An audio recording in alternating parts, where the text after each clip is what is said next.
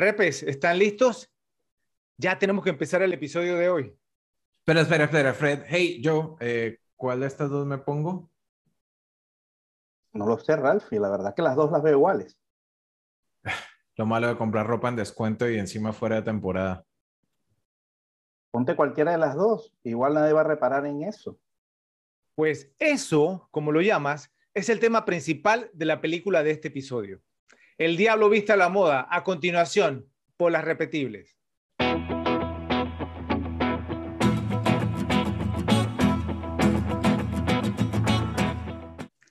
Luces, cámara y acción.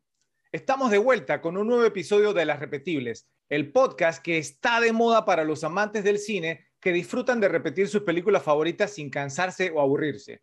Nuestro propósito es darle más razones para que continúen repitiéndolas y que se nos unan para formar una comunidad de repes para hablar sobre las cintas más repetibles en nuestro idioma. Me llamo Fred. No, no, no Fred Perry, Fred Clark. Es un placer estar con ustedes en este podcast que preparamos con todo el gusto del mundo para todas aquellas personas que son tan apasionadas como nosotros en cuanto a películas se refiere. Es cierto que a veces nos pasamos de entusiasmo y nuestros episodios se extienden un poco más de lo que deberían, pero lo hacemos para ustedes, esperando que vean y disfruten cada minuto. Está con nosotros alguien que, si reparan en su rostro durante nuestros episodios, de verdad goza cada minuto de nuestro podcast. Y esa persona es José. ¿Cómo estás, Joe? ¿Qué tal, Fred? ¿Cómo estás, Rafa? Sí, definitivamente cada segundo es un disfrute en este programa. Qué bueno, qué bueno. De igual forma nos acompaña Rafa, quien es tan amante de una buena cinta como cualquiera de nosotros. ¿Qué tal, Rafa? ¿Cómo estás? Hey, Fredo, hey, Joe, ¿cómo están? Repetibles, ¿cómo están todos? Con cada nuevo episodio tratamos de mejorar para que ustedes, nuestra comunidad de repes, puedan disfrutar de un producto de calidad. Ese es el compromiso que siempre tendremos con ustedes y lo único que les pedimos a cambio es que nos apoyen dándole like a este video y compartiéndolo en sus redes sociales para que el algoritmo de YouTube detecte que nuestro contenido es bien recibido y lo recomiende a otras personas que están en búsqueda de divertidas conversaciones sobre buenas películas. También nos ayudaría mucho si se suscriben y hacen clic en la campanita para mantenerse al tanto de nuestras publicaciones. También se pueden dar una vuelta por nuestro canal aquí en YouTube y nuestras cuentas en Instagram, Twitter y Facebook para apoyarnos y poder acceder a nuestras publicaciones anteriores. Si no les gusta ver los episodios completos en una sola sentada, tengan presente que cuentan con etiquetas marcando los tiempos de los temas que desglosamos durante el episodio para que puedan ir directo a los que más le llamaron la atención. Recuerden que todos los días publicamos videos cortos para los que les gusta ver el contenido de esa forma. Ahora disfruten el episodio y no olviden escribir sus comentarios para saber qué les pareció. En este episodio les traemos una cinta que está compuesta realmente por dos películas en una. La primera es una sátira irónica y enérgica sobre el mundo de la moda. La segunda es un cuento con una moraleja que casi cae en melodrama. Afortunadamente, el tiempo de ejecución de la primera duplica la de la segunda, lo que hace que sea más un éxito que un fracaso, convirtiéndola en un film altamente entretenido y repetible. Nos referimos a The Devil Wears Prada, el Diablo Viste a la Moda, del director David Frankel, que cuenta con las actuaciones de Anne Hathaway como Andrea Andy Sachs, Meryl Streep en el icónico rol de Miranda Priestley, la fría diva y jefa de Andy, Emily Blunt como Emily Charlton y Stanley Tucci en el papel del carismático y burlón, pero bien intencionado, Nigel Kipling. Basada en la novela bestseller del mismo nombre, escrita por Lauren Weisberger y publicada en el 2003, la cinta se estrenó el 30 de junio de 2006 y contó con un presupuesto de 35 millones de dólares, lográndose convertir en uno de los éxitos sorpresivos en taquilla de ese año al recaudar más de 326 millones, ganando popularidad y seguidores en todo el mundo. Al llegar a los canales de cable, luego de su estreno en los cines, formó parte de una alta rotación de cintas repetibles y rápidamente se convirtió en un guilty pleasure, placer culpable, entre la población masculina, quienes, por medio de su sintonía según los ratings, admitieron disfrutar de una cinta que podría ser considerada como una chick flick, es decir, película para chicas. La película fue nominada a dos premios de la Academia en las categorías de Mejor Actriz para Meryl Streep y Mejor Diseño de Vestuario, perdiendo en ambas. Actualmente cuenta con un rating de 6.9 sobre 10 después de haber recibido más de 400 mil votos en la página de imdb.com, mientras que en Rotten Tomatoes tiene un 75% por parte de los críticos y 76% por parte del público general. Rafa, cuéntanos, ¿qué te pareció la primera vez que viste esta película? ¿Cuántas veces te la has visto? ¿Y por qué crees que se ha convertido en una cinta repetible?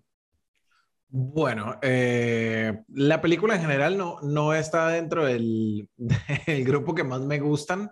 Eh, hay chick flicks que disfruto mucho. Esta está ok. Creo que dos de las cosas que la hacen repetible son las actuaciones. Eh, tenemos a Anne Hathaway, tenemos a Meryl Streep y tenemos a Emily Blunt haciendo un muy buen trabajo, igual que Stanley Tucci.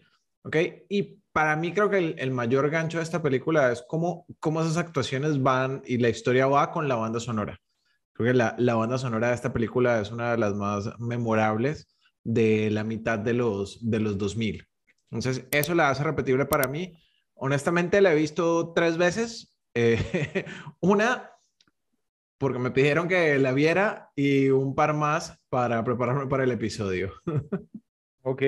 Eso es un buen punto, Ralphie, ¿no? Digamos, pues que eh, a veces, como son películas, digamos, como con tonos más livianos, eh, a veces no las tomamos en serio, pero si tienen buenos actores y esos actores dan buenas actuaciones, entonces eso convierte a la película en una más disfrutable. Sí, yo, yo pienso que ese es el caso con esta película. Bueno, Joe, sabemos que las chick flicks no son precisamente lo tuyo, ¿no? ¿Cierto? Por lo que será interesante saber tu opinión sobre esta cinta, así como también ¿Cuántas veces te la has visto y por qué es considerada repetible por tantas personas, en tu opinión? Bueno, este, obviamente, este no es mi, digamos, el área en, que soy más conocedor que digamos. No, este, ¿en serio? Esta, esta película. Estoy en shock. Esta película la he visto dos veces y la vi para el programa. Nunca la había visto. Este, y sí, o sea, pienso que para las personas que les gusta este tipo de películas, obviamente, eh, digamos, el consumidor de este tipo de películas le va a gustar simplemente por el tipo de película, pero digamos a la gente fuera, un poquito fuera de ese círculo, eh, le puede gustar exactamente por lo que muy bien mencionó Rafa, ¿no? Tenés, digamos, eh, un, powerhouse como, como, lo, como lo es Meryl Streep y, y, y digamos hasta Anne Hathaway, que a lo mejor en esos tiempos no era tan conocida en cuanto a lo actoral, aunque se había, digamos, salido en, algunas películas bastante reconocidas y populares, pero el, el trabajo de, digamos, de esta película fue más o menos la que la puso bastante en el mapa. Y, bueno, o sea, además que también es, una temática, digamos, no muy común en este tipo de películas, entonces pienso que eso le, le, da una atracción y una eh, personalidad particular a esta película. Otro buen punto, yo, ¿cierto? Por, porque, digamos, es un, o sea, el tema de la moda no ha sido particularmente, digamos, como uno muy popular, ¿cierto? En el, en el mundo del cine, o sea, no ha habido muchas por lo general Y por lo general cuando se hace es más tipo drama, no es tanto de este tipo de películas. Sí, sí, sí, exactamente. Son pocas las películas que, que, podríamos mencionar que han tenido, digamos, o, sea, que centran, eh, digamos, entonces su temática en lo que es el mundo de la moda. Entonces, esto la hace, digamos, como una rareza entonces, y, es, es interesante, a veces también es interesante conocer sobre nuevas cosas. Así que buen, buen punto de vista. Bueno, yo esta película me la vi por primera vez en la rotación de los canales por cable TV y me pareció buena. Luego, a través de los años, tuve dos novias que eran ambas ultra fanáticas de la cinta y la veían cada vez que podían. Entonces, por consecuencia, quedé viéndola unas 10 veces más y me sorprendí al darme cuenta de que terminaba como disfrutándola cada vez más, en especial las actuaciones de Meryl Streep, Stanley Tucci y Emily Blunt.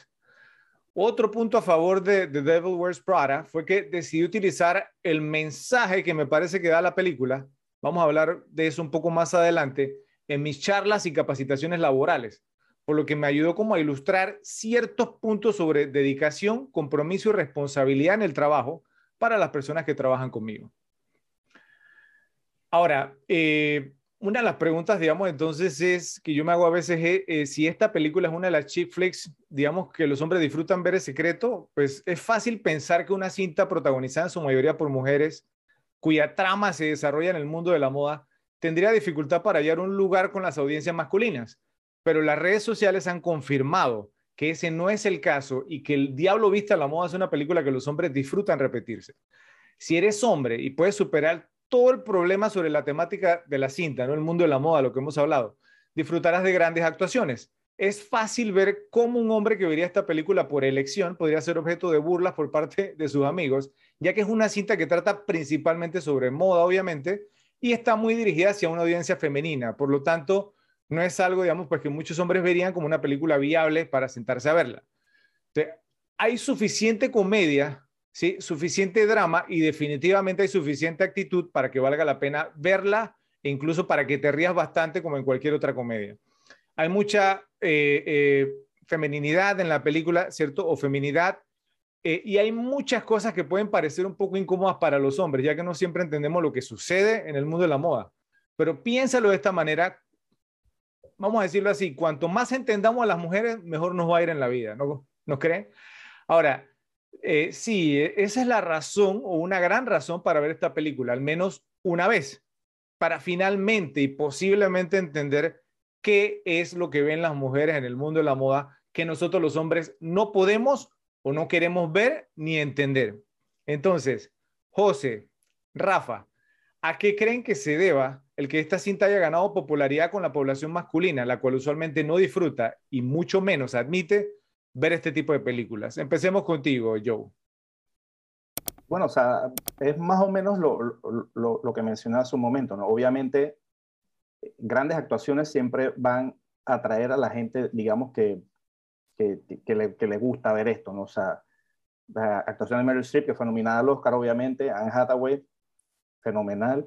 Stanley Tucci eh, hizo un papelazo y obviamente eh, eh, el solo aparecer Emily Blunt me, puede hacer volver a ver esta película. O sea, esa, es, sí, o sea, es de esas actrices que, wow, la puede ver haciendo prácticamente lo que sea y solamente que ella esté ahí, este, digamos, es un atractivo. Ok, Ralphie. Ok, creo que, bueno, una de las cosas es precisamente Anne Hathaway que está ahí acompañada de Emily Blunt. Eso, eso hace bastante por, por la audiencia masculina, pero en general, digamos que a pesar de que, la, de que la película tiene cierto romanticismo, no es una película enfocada en el romance y creo que a veces eso es algo que tiende al público masculino a aburrirlo un poco.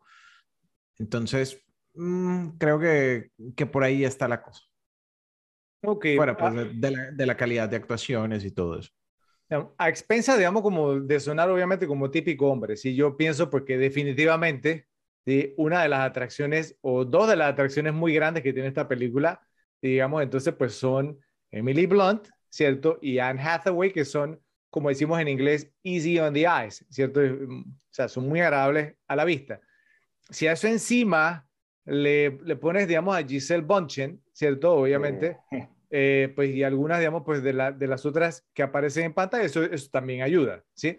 Y seamos sinceros, o sea, pues digamos, o sea, ¿a quién no le gusta, vamos, pues una, una buena escena de un makeover, ¿cierto? Por, por muy macho man que seas, ¿cierto? Un makeover siempre está bien y esta película tiene, digamos, su, su montaje de makeover, ¿cierto? Y obviamente con Anne Hathaway, pues como vuelvo y repito, es muy agradable a la vista. Entonces, eso también pudo, pudo haber jugado un rol.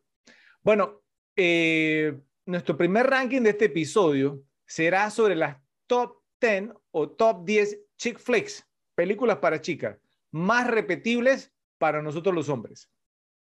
Como es costumbre, ¿cierto? No incluimos en el ranking la película que estamos analizando en este episodio. Entonces recuerden, las top 10, top 10 chick flicks, películas para chicas más repetibles para nosotros los hombres. Entonces prácticamente este ranking es como una, vamos a llamarlo así, una recomendación de cada uno de nosotros para, ¿sí? para las personas de nuestro género, el masculino, si quieren, digamos, entonces sentarse a ver chick flicks o si se ven obligados, ¿cierto?, por sus parejas, eh, digamos, pues creo que le dicen, vamos a ver una película, una comedia romántica. Entonces, eh, presten atención a este listado porque esto los podría ayudar, digamos, a hacerlo más llevadero, vamos a llamarlo así. Entonces, ustedes podrían decir unas de estas que vamos a mencionar nosotros. Entonces, Vamos a empezar, sí, contigo, Ralphie, adelante. Ok, bueno, mira que pensé que, que, iba a ser un ranking mucho más fácil de hacer y me costó. Porque entra, entran a jugar varias cosas, ¿no? Y especialmente yo que, que crecí en los noventas, los noventas fueron bastante fuertes a nivel de chick flick. Entonces muchas para mí fueron especiales porque tenían pues tema de, de mi infancia y adolescencia. Pero bueno, me enfoqué en películas post años noventas, ¿ok? Que tuviesen elementos que como hombres podemos disfrutar. ¿Ok? Entonces, y vas a mencionar los elementos, nos imaginamos. Eh, o sea. a ver, a ver, lo, vamos, a hacer, hacer un poco más, más, interesante. Ok, vamos a hacerlo entonces de, de, manera rápida. Vamos a empezar del 10. Ok, no voy a meter esta vez eh, menciones honoríficas. Vamos con el 10.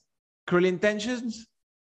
Ok, que es un, un cast eh, All Stars de los 90 y tiene una, una escena entre Sarah Michelle Gellar y Selma Blair que todos los hombres de los 90 recordamos. Fuera de una banda sonora increíble que incluye a Coning Prowse, que incluye a The Verb, y superstars de los 90 es, es, interesante ese pick, Ralphie, porque a veces, digamos, cuando pensamos en chick flicks, pensamos más que nada como en comedias románticas, ¿sí? Pero también existen otros géneros que son chick flicks. Exacto. Exactamente. Cruel Intentions es, es una. Ok. Número 9 eh, del 2006, si mal no recuerdo, también de este mismo año, She's Out of My League. Sé que le he mencionado varias veces. Oh, Creo que los personajes están muy bien hechos. Eh, tiene un, un, buen balance de comedia, tiene un buen balance de banda sonora y la historia está, está bien cool. ¿Ok? Una que yo sé que a Fredo le encanta y Joe se va a pegar en la cabeza. ¿Ok? Wedding Crashers. Creo que es uno de los mejores chick flicks que hay. O sea, hay, hay un tema con esa película, que esa película cuando empieza, ¿cierto? Ponle, no sé, la, primera media hora o 40 minutos, es un all-time classic para hombres, ¿cierto? Porque empieza, digamos, o sea, eh, dos amigos que se, se, se meten, digamos, vamos a decir, colados, ¿cierto? O sin invitación a las bodas y levantan y seducen mujeres, pegan todo tipo de mentiras. Yo sé que no es políticamente correcto hoy en día, ¿cierto? Y termina con un montaje, bueno, no, no, no, no termina por la parte buena, vamos a llamarlo así. Termina como con un montaje usando la canción Shout, because you make me wanna shout. Esa parte, o sea, este, es como un clásico y de repente en la mitad se vuelve chick flick, ¿cierto? Exactamente. Pero sin embargo tiene, tiene unos papeles increíbles o sea, tenemos a Owen Wilson, tenemos a, se me va el nombre del otro, del alto, Vince, Vaughn. Tenemos a, al a nuestro premio de El Robo Escenas. Christopher Walken. Tenemos a Alexandra Daddario, Rachel McAdams, tenemos a la que hacía de Doctor Queen. O sea, Alexandra Daddario está en Wedding Crashers. ¿En qué escena? No me acuerdo. De... Créeme que yo reparo en ella siempre. No, se me, se me va el nombre. Sorry, la, se mete con Vince Vaughn con Vince Vaughn. Eh, no, no, esa es otra, esa es otra. Alexandra Daddario, me acordaría de Alexandra Daddario en bueno, sí. Doctor sí, no era Jane Seymour. No, no, Jane Seymour era, era la mamá de, de Rachel McAdams. Era la mamá de Rachel McAdams. Es más, bueno, Rachel McAdams era la hermana de la que está diciendo Ralphie, que es una... Ayla Fisher. Ajá, Ayla Fisher, es ella, sí. Ok, perfecto. Entonces, bueno, esa es una muy, muy buena película. Después viene The, uh, Forgetting Sarah Marshall, que también tiene a Mila Kunis, tiene al tipo que hacía Marshall en How I Met Your Mother, tiene a... bueno. Good pick, Ralphie, good pick. Buen pick. Sí, Y tiene su tono de comedia y drama y el tema de las marionetas y la banda sonora. Este tipo me pareció increíble. De ahí viene The Ugly Truth, que es con Catherine Heigl y... Oye, ¿qué me pasa con los nombres? Que digamos eh, es Gerard Butler. Gerard Butler, sí. Que es un chick flick, pero tiene un tono medio ácido y sobre todo el personaje de Gerard Butler es un tipo bastante ácido y pone a sufrir a esta mujer en el, digamos, en el buen sentido. Entonces creo que, que es bastante disfrutable desde el punto de vista masculino.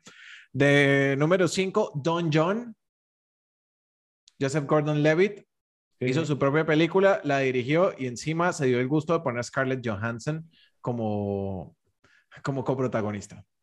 Ahora, una, una, una pregunta en cuanto a esa. Eh, yo la he visto, me gusta mucho esa cinta por razones obvias, ¿cierto? Scarlett Johansson.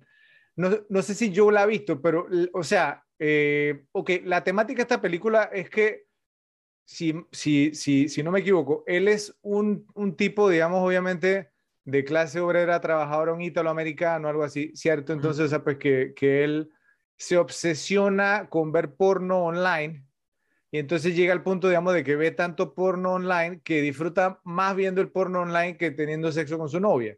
Pues especialmente, digamos, porque las mujeres que hacen el porno, entonces hacen cosas, o sea, más allá de las que su novia hace, entonces, en la intimidad. Ahora, yo, escuchando esa premisa, ¿te suena como un chick flick? Esa es la pregunta que tengo, si es chick flick.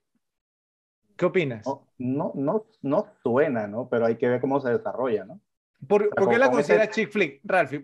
porque, o sea, yo, a mí me gusta esa cinta, no sé si la consideraría chick flick, pero entonces tú das la oportunidad de que digas por qué la considera chick flick. No sé, para mí es el tema, obviamente, volvemos, no es el chick flick típico, pero, pero, cumple como las cosas de el tipo medio, medio echado para los tigres y la mujer que viene y lo salva, ¿no? Y lo, y lo logra cambiar.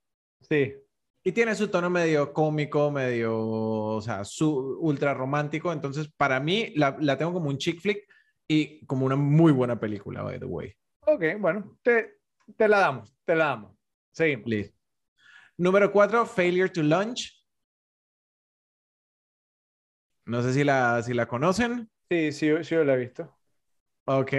Número tres, Ten Things I Hate About You.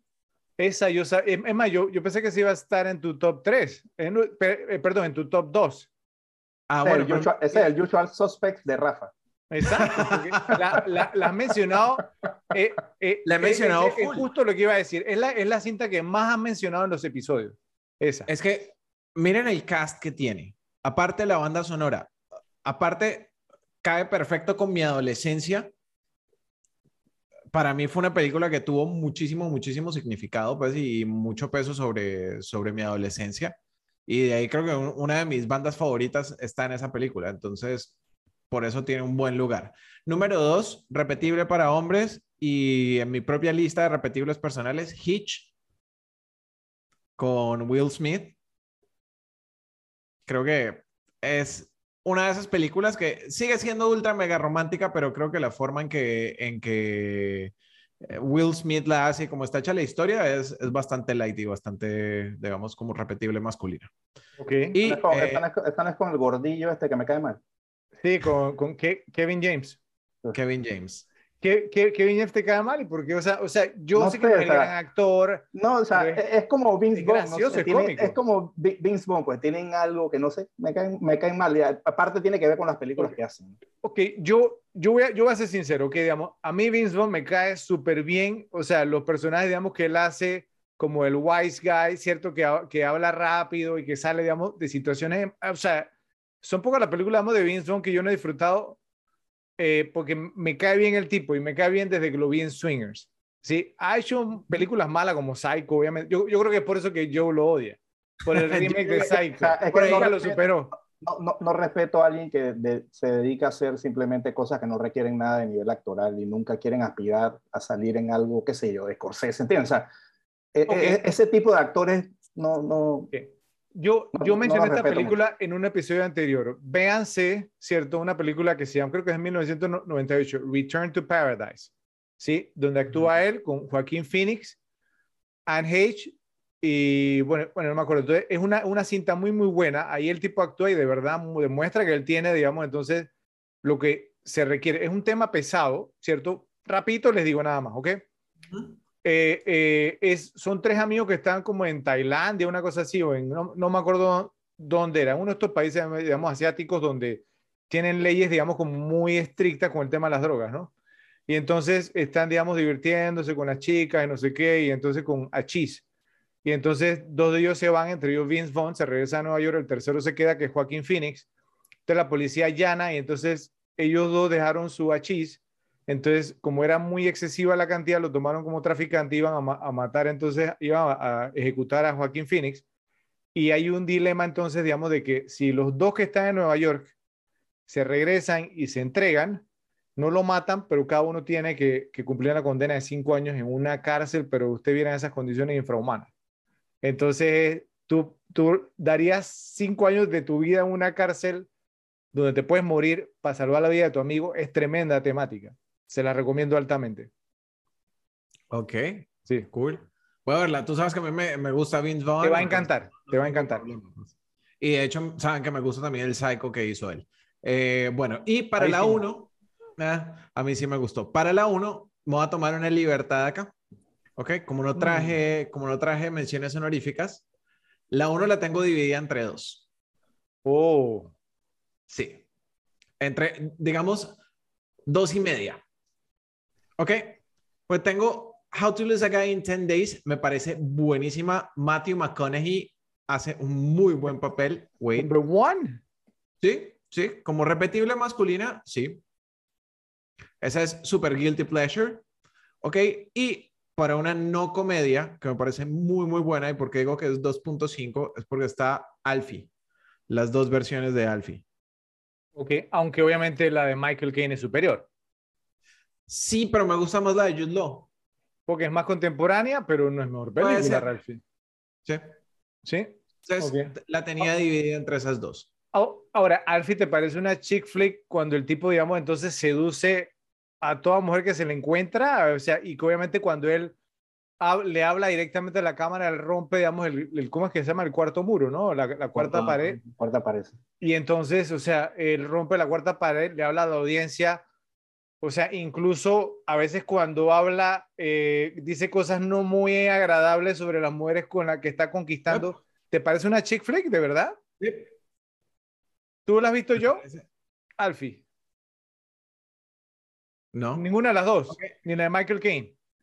Precisa, Precisamente porque, porque apela al tema de, como hablábamos de Don John, del, de la curva de personaje. Entonces tienes un personaje que, que es desagradable o que, o que no es precisamente el, el hombre perfecto y llega la mujer que lo cambia. Ok, ok. Entonces bueno. en esta era Marisa Tomei que hacía eso.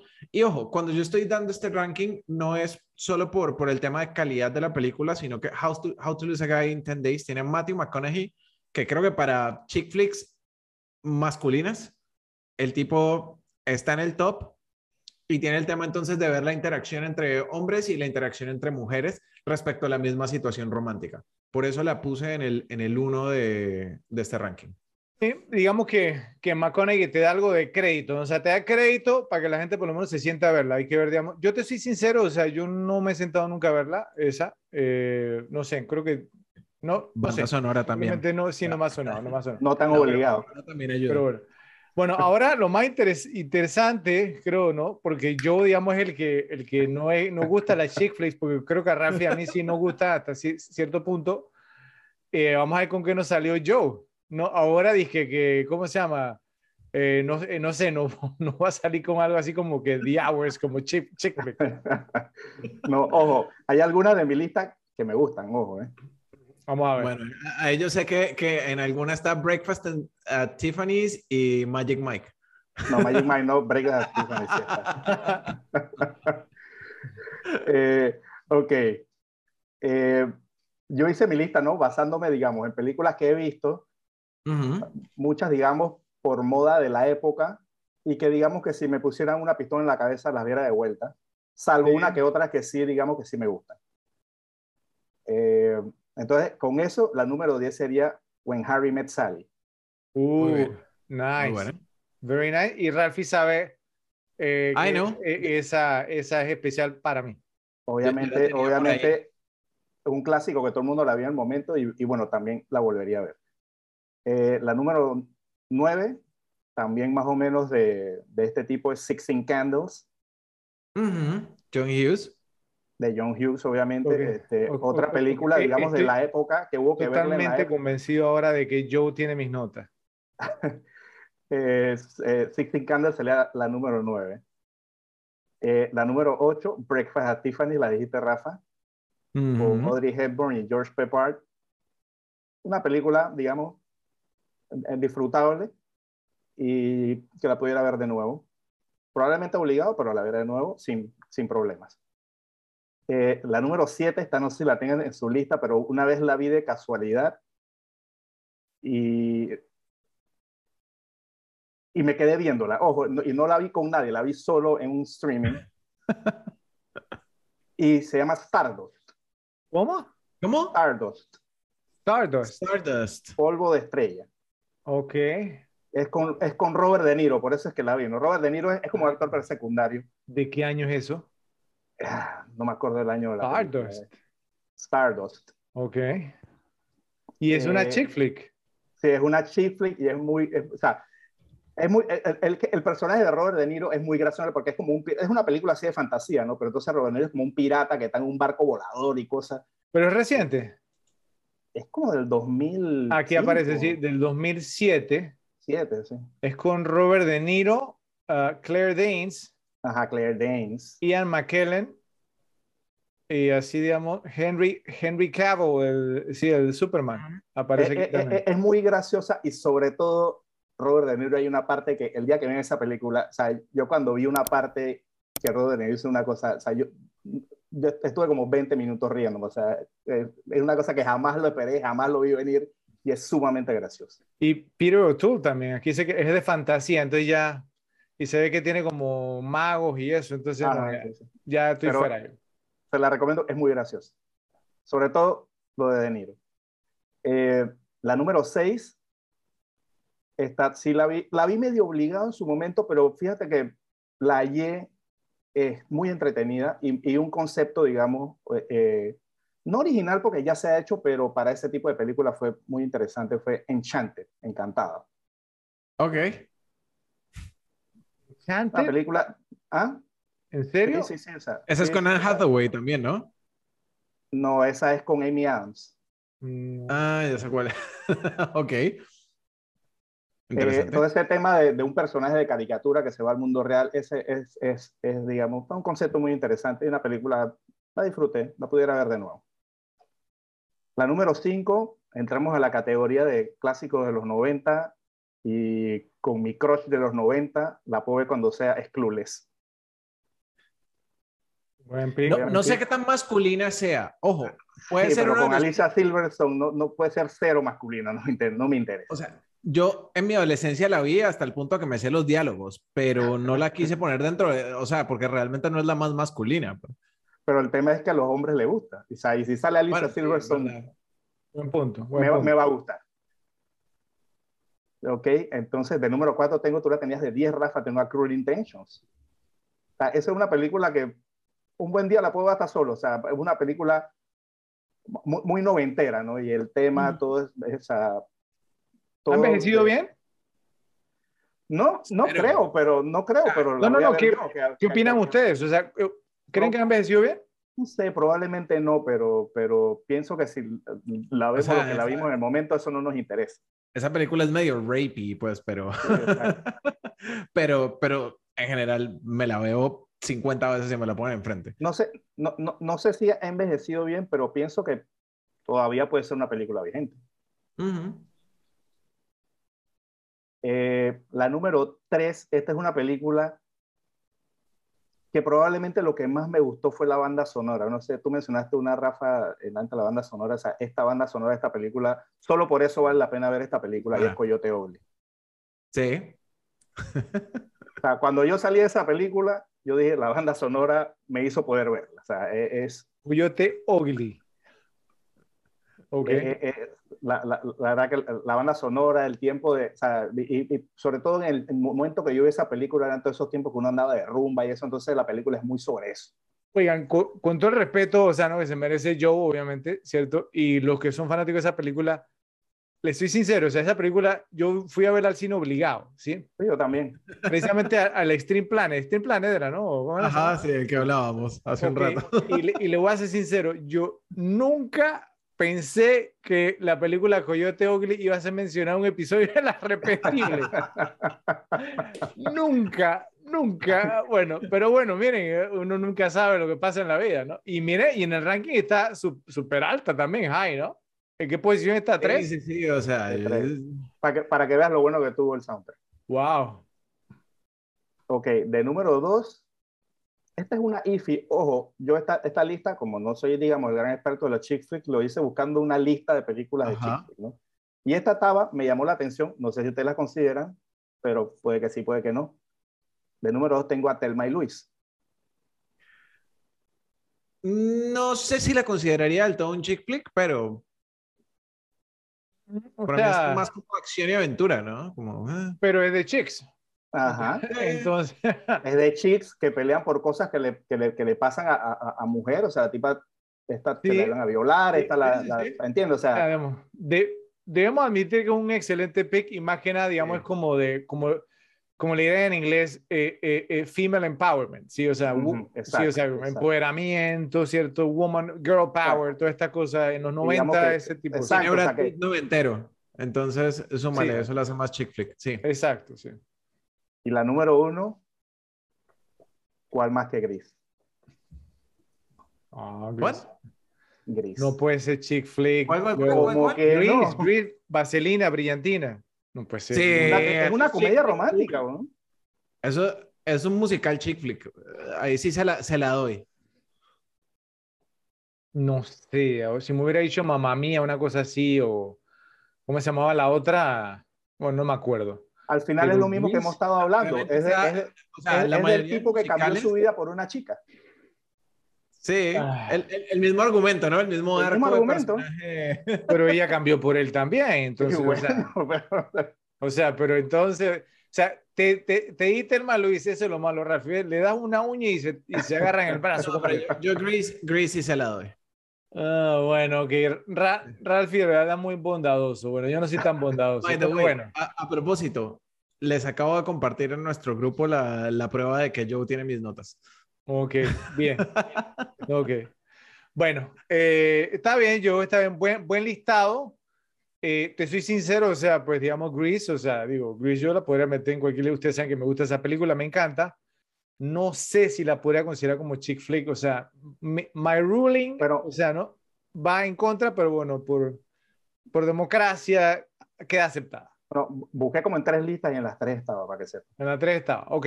Bueno, voy yo entonces. Yo sí tengo, miren, o sea, un- un- una de las cosas que me di cuenta, les soy sincero, me pasó algo similar, digamos, a, a cuando hicimos el ranking de películas del viejo oeste. O sea, me sorprendió cuántas había visto y cuántas de mi lista son excelentes películas, hasta dirigidas por cineastas de renombre y categoría. Que yo pensábamos que eso era algo que usted iba a mencionar, porque aquí, o sea, cuando vean mi listado y las menciones honoríficas, ¿cierto? hay directores aquí No me digas que tienes Punch Drunk Love de Paul Thomas Anderson. hay- no, no, hay directores importantes. Ahora van a ver, ahora van a ver. ¿Ok? Entonces, tengo unas menciones honoríficas. ¿Ok? Y aquí el- la primera viene con un director pesado, ¿cierto? The Princess Bride, la princesa que quería soñar de 1987, Muy bueno. Rob Reiner, un Muy director bueno. pesado, ¿cierto? Eh, con Carrie Elwes, Mandy Patinkin y Robin Wright, antes que se casara con Sean Penn y después se divorciara. Después, bueno, ya ustedes conocen la historia de, de ese par. Eh, otra que también es de un director pesado, Say Anything, Digan lo que quieran, de 1989, dirigida por Cameron Crowe, con John Cusack y Ione Sky. Muy buena cinta, muy, muy buena cinta. ¿Ok? Otra también, eh, digamos entonces, eh, es eh, As Good As It Gets, mención honorífica, Mejor Imposible, de 1997 de James L. Brooks, con Jack Nicholson, Helen Hunt y Greg Kinnear. Estas son mis menciones honoríficas. Recuerden que estas son las más repetibles, ¿sí? Ralphie, yo pensé pues que tú ibas a meter esta, ¿cierto? En tu ranking, pero creo que la vamos a ver en un ranking más adelante. ¿Sí? The Bridges of Madison County, Los Puentes de Madison, de 1995 de Clint Eastwood. Pero, eh, ¿ese es chick flick? No es muy repetible. Ese es chick flick, claro que sí, como no hace chick Ah. flick. ¿No? ¿No, es chick flick? eh, no, yo no la, no la- obviamente va a estar después, tú sabes, no es misterio, pero, pero no, no sé. Creo que no, no, no estaba en mi radar de chick flicks. Ok, bueno. Entonces empieza eh, mi top 10. Número 10, Sabrina, de 1995. Esa la mencioné en el episodio de, de Cazadores del Arca Perdida, eh, pues que, que estaba como en la filmografía de Harrison Ford, de Sidney Pollack, otro director pesado, ¿sí? Joe lo sabe, ¿cierto? Con Harrison Ford, Julia Ormond y Greg Kinnear. Eh, cuando la mencioné en el episodio de, de, de Raiders, creo que mencioné, digamos, fue a Juliette Binoche. Me equivoqué porque las dos act- actrices se parecen un poco, pero no era Julia Ormond. ¿Sí? Eh, la número 9, esta fue, y, me, y me, me extraña que ninguno lo haya men- mencionado porque esta fue nominada al Oscar y todo, en un año Heavy Duty, o sea, un año pesado, pesado. ¿Ok? Four Weddings and a Funeral, cuatro bodas y un funeral, de 1994, del director Mike Newell, con Hugh Grant y Andy McDowell. Es un peliculón, no solamente chick flick, pero es un peliculón también, y fue nominada al Oscar en el 94, junto con Pulp Fiction, Forrest Gump, eh, Shawshank Redemption y Quiz Show. O sea, ahí estaba en una categoría pesada, pesada. ¿Ok? La número 8, Joe. Tú la mencionaste también a mí esta película, digamos, pues la vi yo siendo niño y simplemente 16 Candles, Se Busca Novio, de 1984 John Hughes, que también es un director, o sea, muy bueno, ¿cierto? Obviamente se especializaba en comedias, digamos, en películas, digamos, para adolescentes, no solamente comedias, con Molly Ringwald y Anthony Michael Hall. La número 7, voy a repetir una que tú mencionaste, Ralphie, que la hemos hablado y nos gusta mucho a los dos, She's Out of My League. Sí, que en español le, pusieron Ni en tus sueños del 2010. Esta es con Jay Baruchel y Alice Eve. Una película muy, muy graciosa, ¿cierto? Que también tiene su lado para los hombres, porque cuando él habla con el grupo de amigos, hablan, digamos, de, de cosas bien, bien cool. Aunque hay una escena, digamos, ahí donde, vamos a ponerlo así, que hay como una rasuradora y eso que no es súper cool desde, el punto de vista de los hombres, pero bueno. Okay. No me quiero imaginar. Sí, sí. La, la, la, número 6, la número 6, esta eh, también me sorprendió un poquito que no la mencionaran ninguno de ustedes dos, digamos, por, porque, o sea, es una chick flick, digamos, que a los hombres nos gusta verla, en particular, digamos, por, especialmente por las two leads, o sea, las dos protagonistas femeninas y cómo lucían en ese momento, obviamente una se mantuvo y la otra...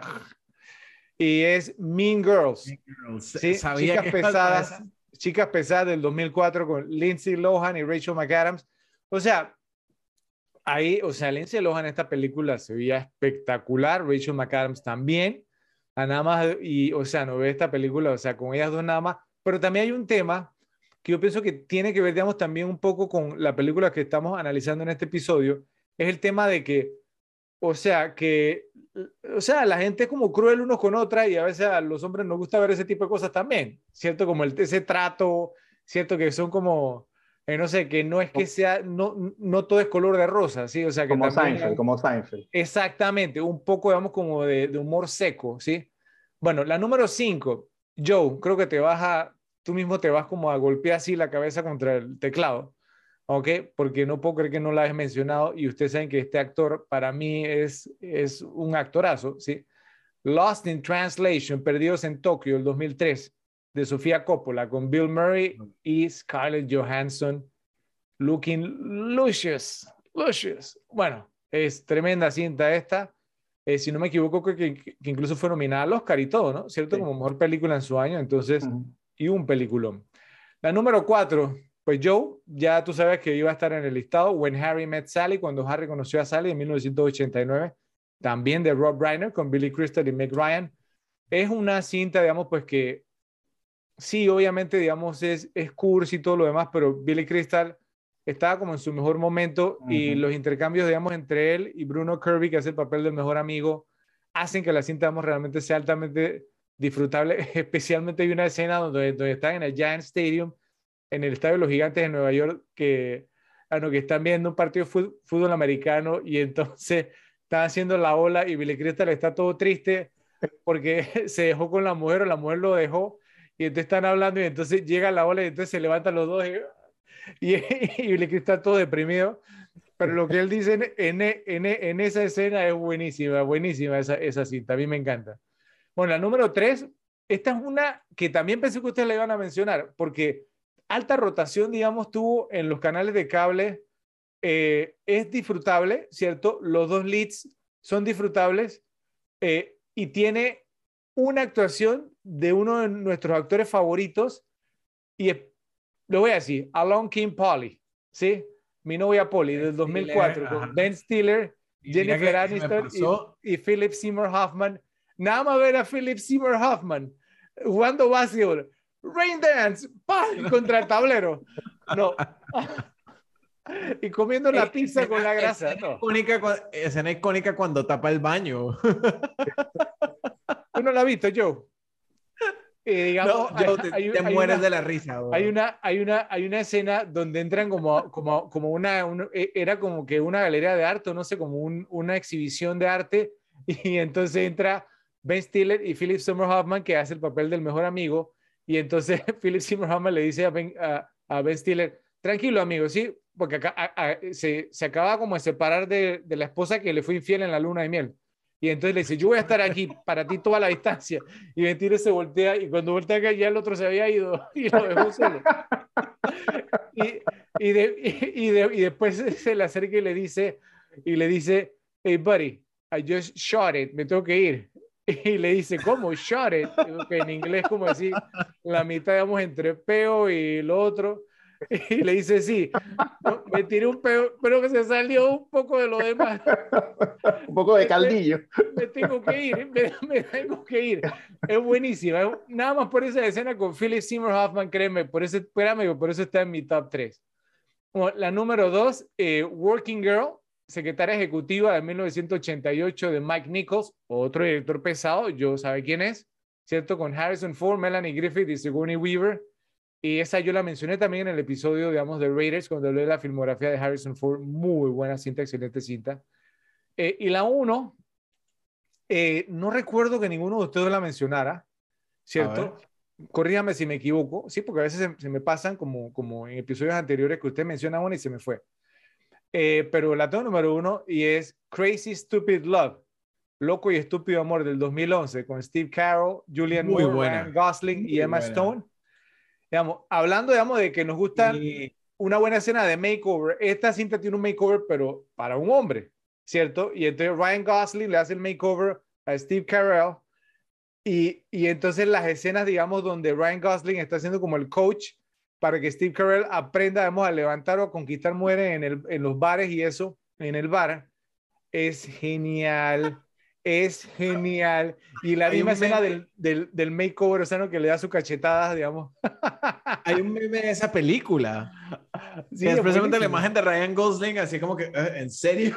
Esa, eh, porque, por, por, porque este Steve Carell saca la, la, cartera o la billetera y 10 de velcro.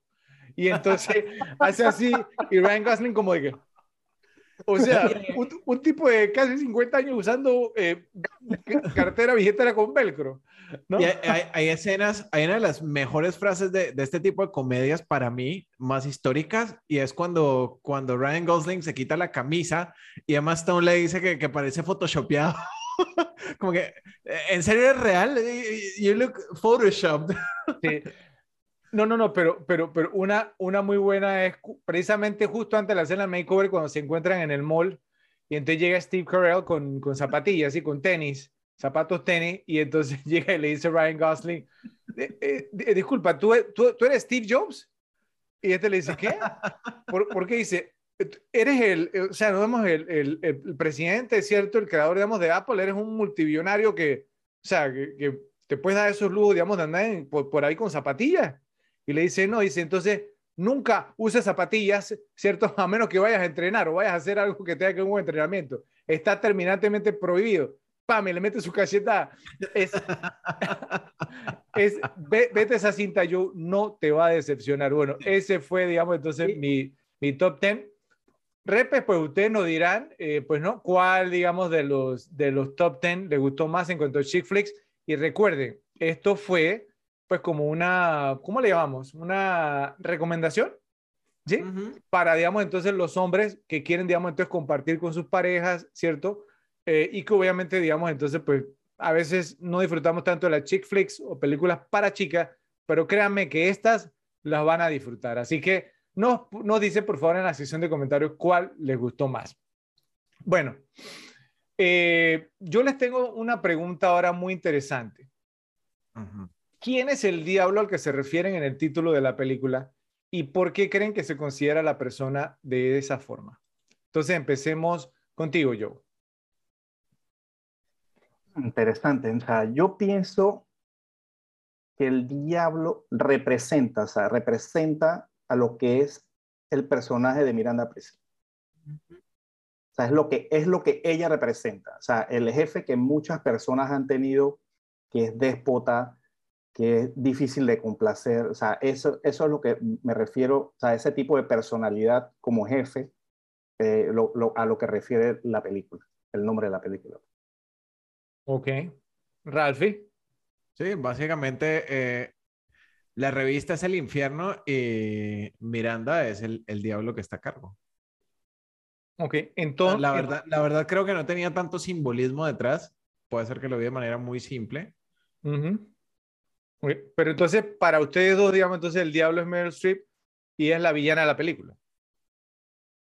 Mm, no, sé si tanto como villana. Por, e, por, por, eso les pregunto, porque digamos, o sea, así se, se interpreta. O sea, yo pienso, digamos, pues que obviamente, ¿cierto? Es obvio que el supuesto diablo es el personaje de Meryl Streep, es Miranda Priestley, ¿cierto? Porque hasta, digamos, hay unos pósteres en las campañas publicitarias, digamos, ¿no?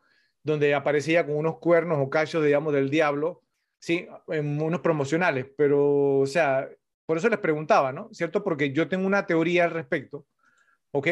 Pero me gustaría como conocer, digamos, su, cómo lo interpretan ustedes, por, por, porque obviamente pues para la película, digamos, la manera como lo presentan ella es el diablo. Entonces yo les, pregunto, ¿están de acuerdo con que ella es el diablo? Yo, no diría ella en sí, ella, o sea, yo diría su comportamiento, o sea, porque si te fijas, al final no es que era mala, o sea, eh, al, digamos, al referir a esta chica cuando se fue, simplemente es esa gente que cuando es tu jefe, eh, eh, o sea, es, tienen esa manera de ser. Entonces, ¿tú, tú piensas que al final hay una redención en el personaje de Miranda Priestley. Sí, claro. Total. La recomienda después. Andy la saluda, ella no la saluda, pero se mete al carro, sonríe. O sea, se ve que es como, como si estuviera interpretando un papel de jefe, sea, de jefe de empresa. Ok. Ralphie. O sea, para mí realmente no hay una redención, porque el, el personaje realmente nunca es malvado, es simplemente, es simplemente un personaje caprichoso, pero eso no la hace específicamente mala. Ella no era mala a propósito con, con Andy porque Andy fuera Andy, sino así era ella y era con todo el mundo. Entonces, no creo, por ejemplo, si al personaje de Emily Blunt, que se me va el nombre en este momento, Emily. Emily. Emily. si, si a Emily, si no se hubiese ido Andy, sino Emily, probablemente hubiese pasado lo mismo. Ok, ok. Bueno, porque yo tengo una teoría, entonces se las voy a compartir y después quiero escuchar qué opinan al respecto. ¿Está bien? Ok. Ok, sí, porque la tomé como una nota porque como para concentrarme y que no se extendiera. Entonces aquí va. Miranda Priestley es la mentalidad perfeccionista que cobra vida en una sola persona. La editora en jefe de la revista Runway, Pasarela, ¿cierto? En inglés, sabe exactamente lo que quiere y cómo lo quiere. Ningún detalle es demasiado pequeño para Miranda y ninguna excusa es aceptable por no cumplir con sus altos estándares. El diablo, en el diablo vista la moda, es supuestamente la villana de esta historia. Sin embargo, la búsqueda de la excelencia también la convierte en un modelo a seguir para los trabajadores de todo el mundo. ¿Se acuerdan que al inicio les dije que yo usaba o que uso, digamos, entonces estos mensajes a veces, digamos, los mensajes de esta película para capacitar a personas en el trabajo? Aquí viene el punto. Si bien todos siempre están luchando y esforzándose para hacer las cosas bien para complacer a Miranda, ella nunca parece estar fuera de control. Ella siempre mantiene una imagen mental precisa del plan. Ella solo acepta lo mejor de sus empleados y los eviscera cuando no cumplen con ese estándar. Como jefa, ¿cierto? Entonces crea aparentemente un ambiente en el que todos viven en un constante estado de terror, aparentemente. Pero en otro nivel, los exigentes estándares de Miranda tienen un efecto muy positivo. La imagen que se queda en la mente de la mayoría de las personas cuando ven la película es como el caos que se produce en la oficina de la revista antes de la llegada de Miranda al trabajo durante la escena de la entrevista de Andy, o sea, al inicio casi. Entonces, incluso antes de que conozcamos al personaje, este retrato de cómo impacta en su entorno nos dice que es muy estricta, y su expectativa de perfección motiva a todo su personal a ser mejor de lo que son.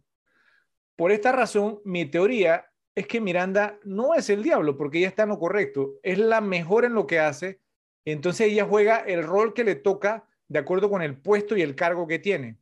Si no es considerada buena gente, eso es lo de menos. Es la persona más importante en el mundo de la moda y debe actuar como tal para establecer los estándares. Entonces mi teoría es que el diablo sea, realmente son los amigos de Andy, en especial su novio Nate, quien solo se queja y al final gana, porque él logra, digamos, entonces lo que él quiere que ella renuncie a su trabajo, ¿cierto? Y esté con él. Entonces, en la vida real ella dejó un trabajo que le aseguraría un futuro el resto de su vida, ¿cierto? Simplemente, digamos, entonces, pues porque, porque qué, o sea, ¿qué tenía de malo, ¿cierto? O sea, y ahora le, le explico un poquito más, pero hasta este punto, ¿qué opinan, digamos, o sea, pues no, de mi teoría, ¿sí? No, no, no, no, encajo el diablo, Ajá. el novio con que viste de Prada. Yo, exacto, yo lo, lo, del novio con el diablo te lo compro y bueno, y sus amigos, porque al final eran, podían ser la, la mala influencia. Eso, y de hecho yo más adelante tengo algo en referencia a ah, okay. lo, de, lo de viste a la moda o el Where's Prada. Pero, toda la teoría para mí. Pero, pero digamos, o sea, pues si, si se pone Prada o no, o sea, me parece a mí que es como lo de menos, ¿cierto? O sea, obviamente, digamos, o sea, eh, es una película que tiene que ver, digamos, con el mundo de la moda, ¿cierto? Entonces, y obviamente, digamos, o sea, la imagen que se quiere vender es como que Miranda es el diablo, ¿cierto? Pero, digamos, le, les, les completo, digamos, entonces el tema, ¿ok? Lo hago un ejemplo. Podemos ver los resultados beneficiosos de la tutoría de Miranda en la transformación de Andy. Al principio, Andy no estaba preparada para su entrevista de trabajo. No tenía experiencia laboral fuera del periódico de su universidad y no podía encontrar trabajo en ningún otro lado. ¿Se acuerdan que cuando ella llega, digamos, entonces Emily le dice, no, que Miranda. Y ella dice, ¿quién es Miranda? Y Emily le dice, voy a pretender que tú no acabas de preguntar eso. ¿Cómo tú llegas a una entrevista de trabajo, ¿cierto? A una revista y no conoces, digamos, entonces el nombre, no solamente de la editora en jefe de la revista, sino que es la persona más influyente en el mundo de la moda. O sea, eso está totalmente una falta de preparación total para una entrevista laboral. ¿Ok? Además, ella tenía como una actitud condescendiente, hablando de Andy, hacia el mundo de la moda. Entonces, y eso es como morder la mano que te alimenta. ¿cierto? Sabemos que Andy es talentosa y que es apasionada porque renunció a una carrera como abogada, ¿sí? Como dijo el papá que ella se graduó, digamos, o no, que fue aceptada en la Universidad de Stanford, una de las más prestigiosas en, la carrera de, de, Derecho, pudo haber sido abogada, pero ella renunció a eso porque quería ser periodista, ¿sí? Pero hasta ese punto, hasta que trabajó con Miranda, ¿qué había logrado Andy en su vida? Nada, absolutamente nada. Aunque era talentosa y apasionada, no había hecho nada, ¿sí? Entonces, lo que aprende Andy de Miranda es excelencia, eficiencia, efectividad y lo más importante, recursividad. Cuando tienes a alguien exigiéndote lo que luce imposible, como el, tema de Harry Potter, te ves obligado a buscar la manera de lograr lo que se te asignó. Andy termina incluso sorprendiéndose a sí misma de las cosas que pudo lograr, ¿sí? Que pudo, digamos, entonces lograr hacer cuando fue exigida al máximo. No sé si se acuerdan, digamos, incluso la escena cuando, cuando están, digamos, como en la, en la, en la gala y que entonces que le habían pedido que ella se acordara de los nombres, las fotos, y entonces llega el embajador y ella le dice, es el embajador tal y tal y, su amante, no sé qué, pero que dejó a la esposa, y después ya se echó para atrás y se, se sorprendió a sí misma de que me acordé y lo vi hace poquito y esta otra llevaba semanas estudiándolo. Entonces, como les digo, o sea, es, es interesante. Y obviamente la película hace mucho énfasis en el hecho de que trabajar con Miranda Priestley abrirá muchas puertas en el ámbito profesional. Inicialmente podríamos pensar que esto es por el prestigio de la revista Runway, pero poco a poco nos vamos dando cuenta de que tiene todo que ver con las cualidades que se te inculcan trabajando con Miranda, como por ejemplo resiliencia, una ética de trabajo incansable y el compromiso de ir más allá para lograr los objetivos. Entonces, al final, Andy emerge como una profesional capaz lista para conseguir su sueño de ser periodista, algo para lo que no estaba equipada en lo más mínimo al comienzo de la película. Entonces, por eso les pregunto, seamos, ¿cuál es el mensaje que está mandando la película, cierto, con ese final? O sea, no, no, sé si están de acuerdo ustedes conmigo de que, oye, o sea, ella está recibiendo, digamos, entonces una capacitación y ella mejoró como profesional, ¿cierto? ¿Por qué está mal que mejore como profesional? Les pregunto. Entonces, o sea, ¿creen, digamos, que el mensaje es el que debe mejoró, ser. Mejoró, mejoró, como profesional, pero a cambio de qué?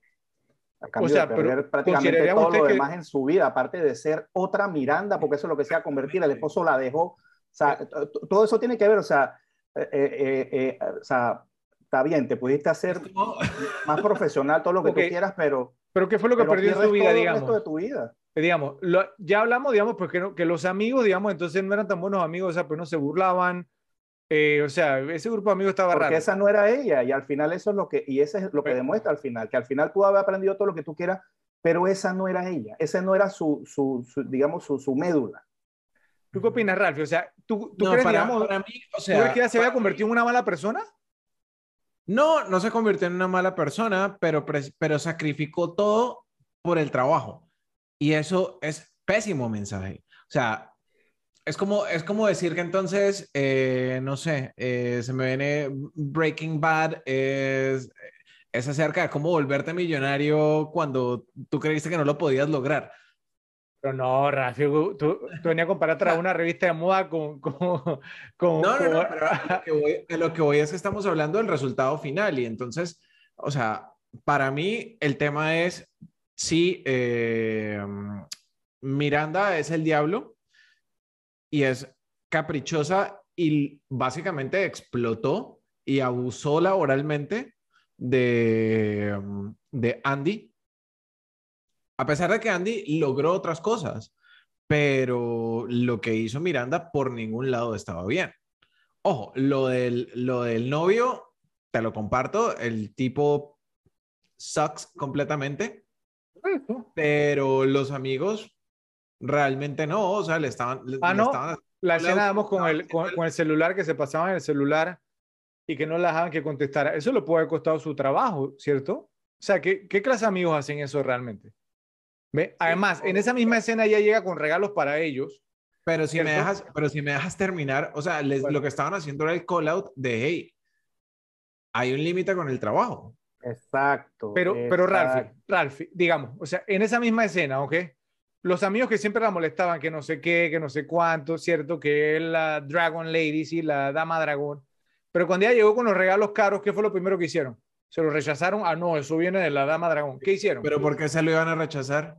Ah, bueno, pero entonces, o sea, es lo que te estoy diciendo, o sea, eso O viene sea, con que el por, trabajo por- por también. unos regalos hay que dejar que te exploten y que No, no, 10 no, no, no, después, no, o sea, no, no no, no, no, no, no, no, otra. no, no, yo no estoy diciendo eso, estoy diciendo, estoy hablando de los amigos, sí me vamos a entender, o sea, que los amigos criticaban su, su trabajo, pero cuando era para beneficio de ellos, ahí no criticaban, sí me vamos a entender, o sea, con los regalos. Ah, Simplemente, no sé, a, a mí no me, o sea, no me pareció, vamos, pues como que el, el, el mensaje fue como tan claro, sí me vamos a entender, porque sea como sea, ella, ella se superó como, como profesional y sí, me sí, o sea, Pero, no sé, para mí es una romantización del abuso. Exacto. Bueno, podríamos verlo, ¿ok? O Pod- sea, no, podríamos no, verlo. no estoy, no estoy negando que, que, que ella haya sacado cosas buenas, pero es una romantización del abuso.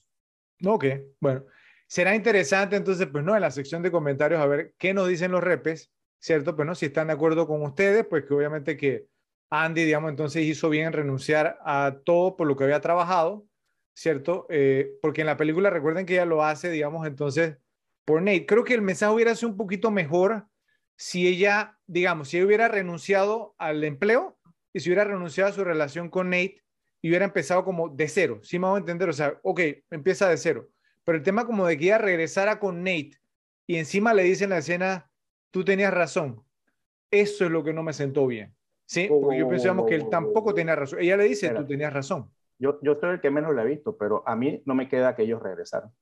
Claro que regresaron. Claro que sí. Sí, claro. Eh, cuando yo él, sí. cuando él, Wow, él le dice wow, que pero- se va para Boston y que, que no- como que no se van a poder ver o algo así, y ella le dice, no, pero we can figure something out, podemos Exacto. ver cómo nos arreglamos.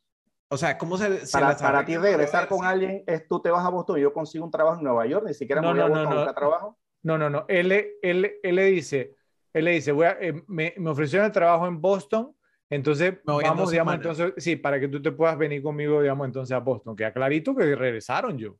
Queda mu- bastante claro. Entonces, o sea, como les digo, si no hubiera sido por eso, yo, ok, se las compro porque ya, digamos, entonces, bueno, ok, sintió que se estaba perdiendo a sí misma como persona, vamos a, vamos a decirlo así, ¿sí? Y quiso empezar borrón y cuenta nueva, ¿sí? Pero entonces, o sea, pues no regresar y decir, no, tú tenías razón. No me parece que él tenía razón tampoco, ¿sí? Es más, él, él mismo lo dijo como que, bueno, no estuviste en mi cumpleaños, que yo no tengo cuatro años, bueno, pero estás actuando como un niño de cuatro años porque no estaba en su cumpleaños, tenía responsabilidades laborales, ¿sí me hago entender? Entonces, o sea, son temitas, son cosas a, con las que, digamos, no estoy totalmente de, de acuerdo, pero bueno, los repes nos lo harán saber en la sección de comentarios, porque miren que una chick flick, miren, digamos, entonces el, el tema, El digamos, tan interesante que, que nos dio y un debate muy, muy bueno. ¿Ok? Bueno, hablemos un poco sobre Anne Hathaway. Después de tener un exitoso debut cinematográfico en un papel protagónico, lo cual ya de por sí es una rareza increíble en Hollywood, en su película The Princess Diaries, El diario de la princesa, del 2001, de Gary Marshall con Julie Andrews, tuvo un par de papeles protagónicos en cintas que no fueron muy bien recibidas como Ella Enchanted, creo que esa era la que tú te referías, Ralphie, cuando yo hablo de Enchanted. Si esta se llamaba Ella Enchanted, ella está encantada del 2004, lo que la llevó a hacer el diario de la princesa 2, porque obviamente no tuvo éxito, entonces si no tienes éxito como, como actor o como actriz, ¿qué es lo que haces?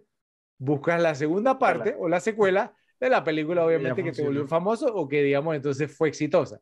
Entonces, la segunda parte tuvo éxito en taquilla, pero no fue bien recibida por los críticos. Después de otro fracaso con Havoc, Chaos, del 2005, en un rol protagónico, su carrera parecía que se hundiría sin la palabra princesa en los títulos de sus películas, pues realmente le estaba yendo muy, muy mal, parecía que iba a quedar en el olvido. Fue entonces cuando el director Ang Lee tomó la decisión de darle un papel secundario en la galardonada cinta Brokeback Mountain, Secreto en la Montaña, del 2005, estableciéndola como una actriz polifacética que podía trabajar en films serios. Luego del exitazo alcanzado en El Diablo Vista a la Moda, fue nominada al Oscar como mejor actriz por Rachel Getting Married, El casamiento de Rachel, del 2008, de Jonathan Demme, consolidándose como una leading woman o protagonista de todo tipo de films y coronándose en el 2012 al ganar el Oscar como mejor actriz secundaria en Los Miserables, con Hugh Jackman y Russell Crowe. Entonces, Rafa, José, ¿qué opinión les merece la carrera de Anne Hathaway y qué diablos creen que ha pasado con su filmografía después que ganó el Oscar por Los Miserables? Vamos contigo primero, Ralphie.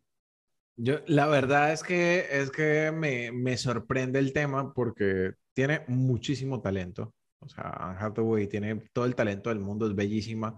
El, el tema de, o sea, para irnos a, su talento actoral, es Los Miserables.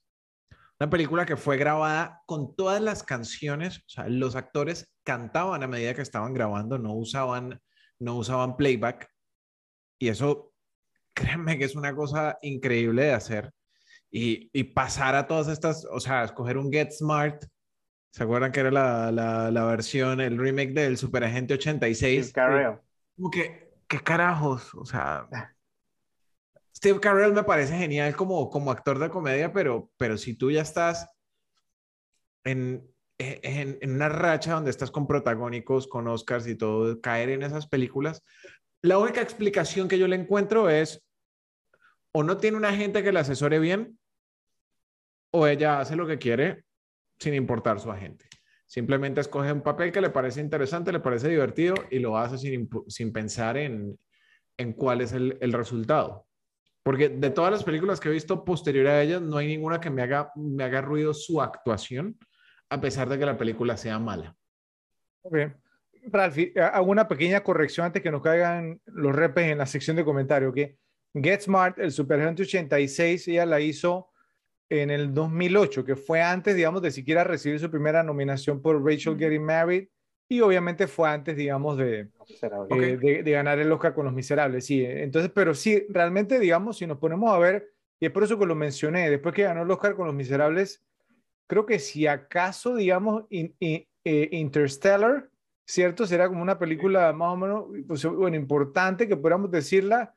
Eh, luego, digamos, yo sé que yo es muy fanático de, de Robert De Niro, pero de, de Intern, esa película, o sea, nada que ver, ¿cierto? Después Ocean's 8. Soy fanático de directores, no de actores. Ocean's 8 tampoco, ¿cierto? Y, hizo, hizo, un remake eh, de, de, Dirty Rotten Scoundrels, que es una gran cinta de comedia con, con Michael Caine y Steve Martin, que, que, la hizo con Rebel Wilson, The Hustle. Malísima, pero cuando digo malísima, fue un cosa, era como cringe-worthy, o sea, esas de que tú, tú Tiene tan mala que te, te da pena, te da vergüenza por los actores que están en pantalla. Entonces, por eso les preguntaba ¿Qué diablos le pasó? A ver, Joe, ¿qué, qué opinas tú? ¿Qué le pasó? Ok, si, si, se fijan después de Los Miserables, ya tú lo mencionaste, Fred, eh, ¿cuál es la única película que podemos eh, resaltar que salió? Interstellar. De eh. Christopher Nolan. Con Matthew McConaughey. ¿Qué ha pasado en todas las siguientes películas?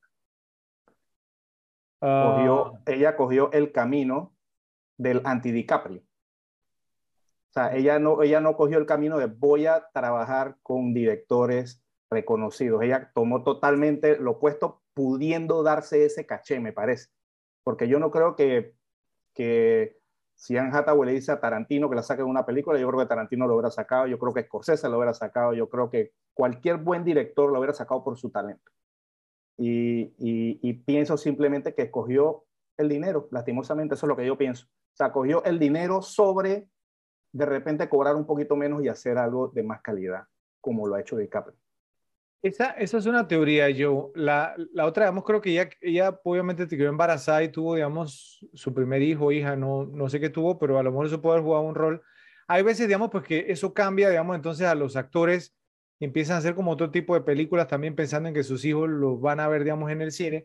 O también a veces pasa, eh, esta es una teoría, digamos, muy interesante que tengo yo sobre, digamos, un actor como Eddie Murphy, que es comediante, ¿cierto? Obviamente, pues, o sea, pues que, que tuvo, y Joe sabe esto, Eddie Murphy, digamos, cuando empezó a hacer películas, era imparable, ¿sí? O sea, 48 horas, eh, Trading Places, de mendigo a millonario, un detective suelto en Hollywood, o sea, esas tres, digamos, lo, o sea, lo catapultaron, digamos, al altísimo, altísimo nivel, hizo, digamos, entonces conciertos de comedia que hoy por hoy, digamos, no, no serían políticamente correctos, pero que son súper, súper divertidos, como Raw, ¿cierto? Eh, eh, pero, pero pero Eddie Murphy, digamos, ¿saben qué le pasó? Creo que hasta que un príncipe de Nueva York, Coming to America.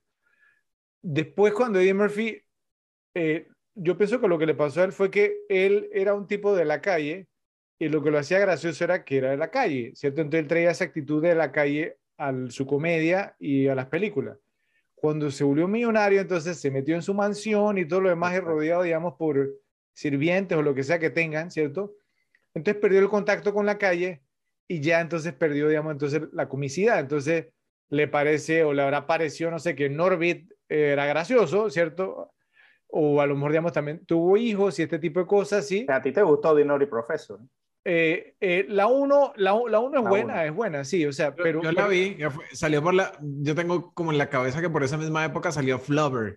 Flubber parece con Robin Williams. Estando chiquito, pues, estando peladito. O sea, con la, Robin Williams. La, la, uno es buena, ¿cierto? Pero yo creo que esa fue como la última película así, digamos, protagonizada por Eddie Murphy que, que me hizo reír, lamentablemente. Pero eso pasa a veces con los actores, ¿no? Entonces, puede ser yo, puede ser el tema, digamos, del, del, del dinero, de la plata, ¿cierto? Obviamente con, con Anne Hathaway, pero no sé, creo que ya tiene 40 años hoy por hoy, entonces todavía está relativamente joven. Bueno, ya sabemos, digamos, porque en Hollywood también una mujer cuando llega a cierta edad, entonces ya los papeles protagónicos no es que le lluevan, a menos que seas Meryl Streep. Aunque te llames Meryl Streep. Exactamente, sí. A menos que te llames Meryl Streep. Exactamente, y bueno, y sí sabemos que Anne Hathaway no es Meryl Streep, eh, entonces, en, en, términos, digamos, de capacidades eh, eh, como actriz. Bueno, antes de hablar sobre la gran atracción de esta película, ¿cierto? Que yo creo que ya saben a quién me refiero, sería una injusticia que no mencionáramos las actuaciones de Stanley Tucci en el rol de Nigel, Nigel y Emily Blunt como Emily. En realidad la actuación de Tucci me pareció fantástica y fue muy diferente a las que había visto de este veterano actor, quien siempre ofrece buenas interpretaciones. Para Emily Blunt, por otro lado, había trabajado muy poco y esta cinta fue vital para que su carrera despegara. Entonces, o sea, no, no sé, les quería preguntar, digamos, pues, ¿cómo, ¿qué les pareció? Em, em, em, empecemos, digamos, con Stanley Tucci primero, ¿sí? O sea, eh, que se tiró, digamos, entonces una actuación tremenda, es decir, e, era como el tono adecuado, porque él decía cosas que era, sonaban mean, o sea, como crueles, pero eran graciosas y como que no le caían tan mal, especialmente dirigidas a Andy, ¿no? Y desde su primera, su primera aparición en una escena, ¿qué, qué, qué, qué le pareció Tushi? A ver, Joe, empecemos contigo. Oh, genial. O sea, este, este, este es, es, un actor que me gusta bastante. Hay muchas películas que me gustan. Este, de hecho, ese mismo año hizo una que se llama Lucky Number 11 también, que es muy buena. Eh, eh, y sí, o sea, su interpretación, como tú dices, Fred, o sea, eh, te decía cosas, o sea, es que me parece que como que decía cosas malas o sarcásticas, pero pienso que en el fondo tenían buena intención.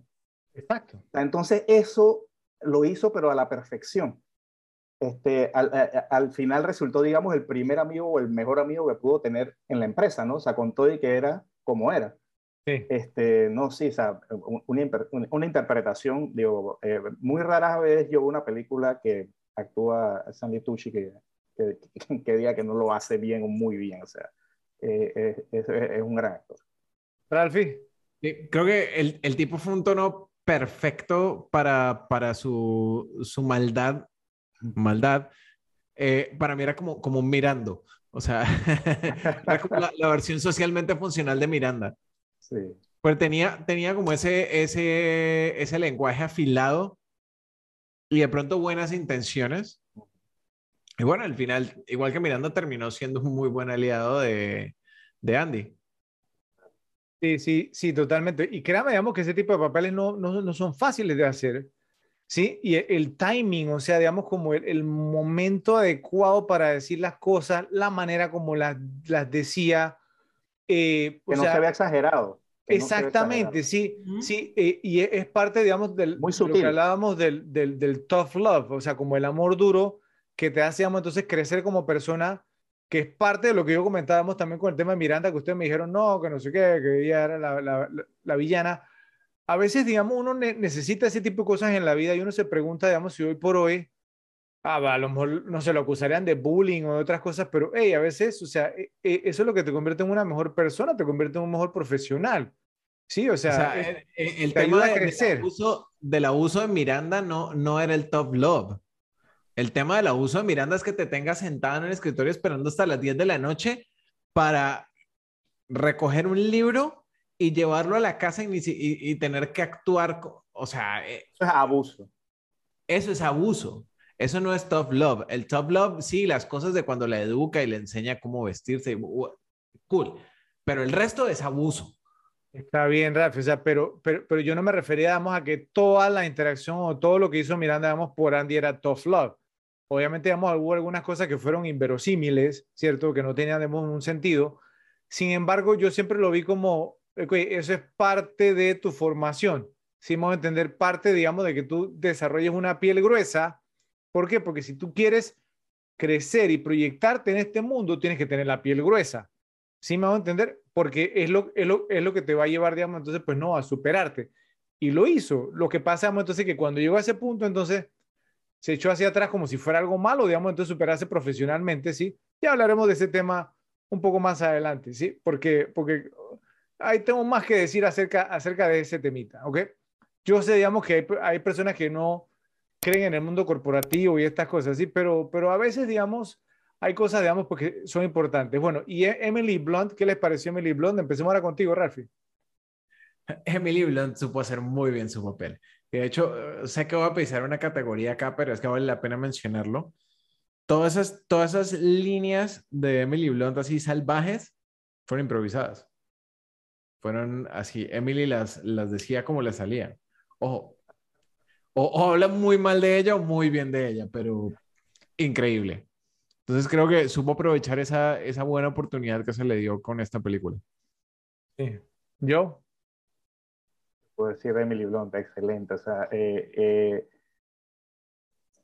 la tipa simplemente se, o sea, se tomó el personaje, o sea, de, de, digamos, de la, la compañera de trabajo que tú dependes de ella pero que tampoco como la, que la quieres ayudar. Era una, relación como muy rara, o sea, eh, eh, esta la trataba mal, pero el trabajo de ella también dependía de la otra.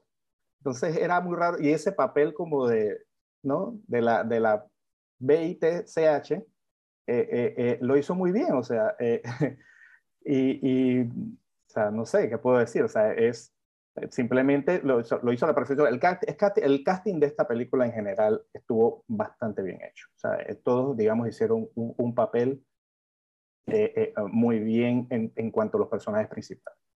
Ok. Yo voy a confesar algo, ¿ok? Porque, pues, como ustedes saben, eh, yo tengo algunos crushes, ¿cierto? En, en, el mundo de Hollywood, ¿cierto?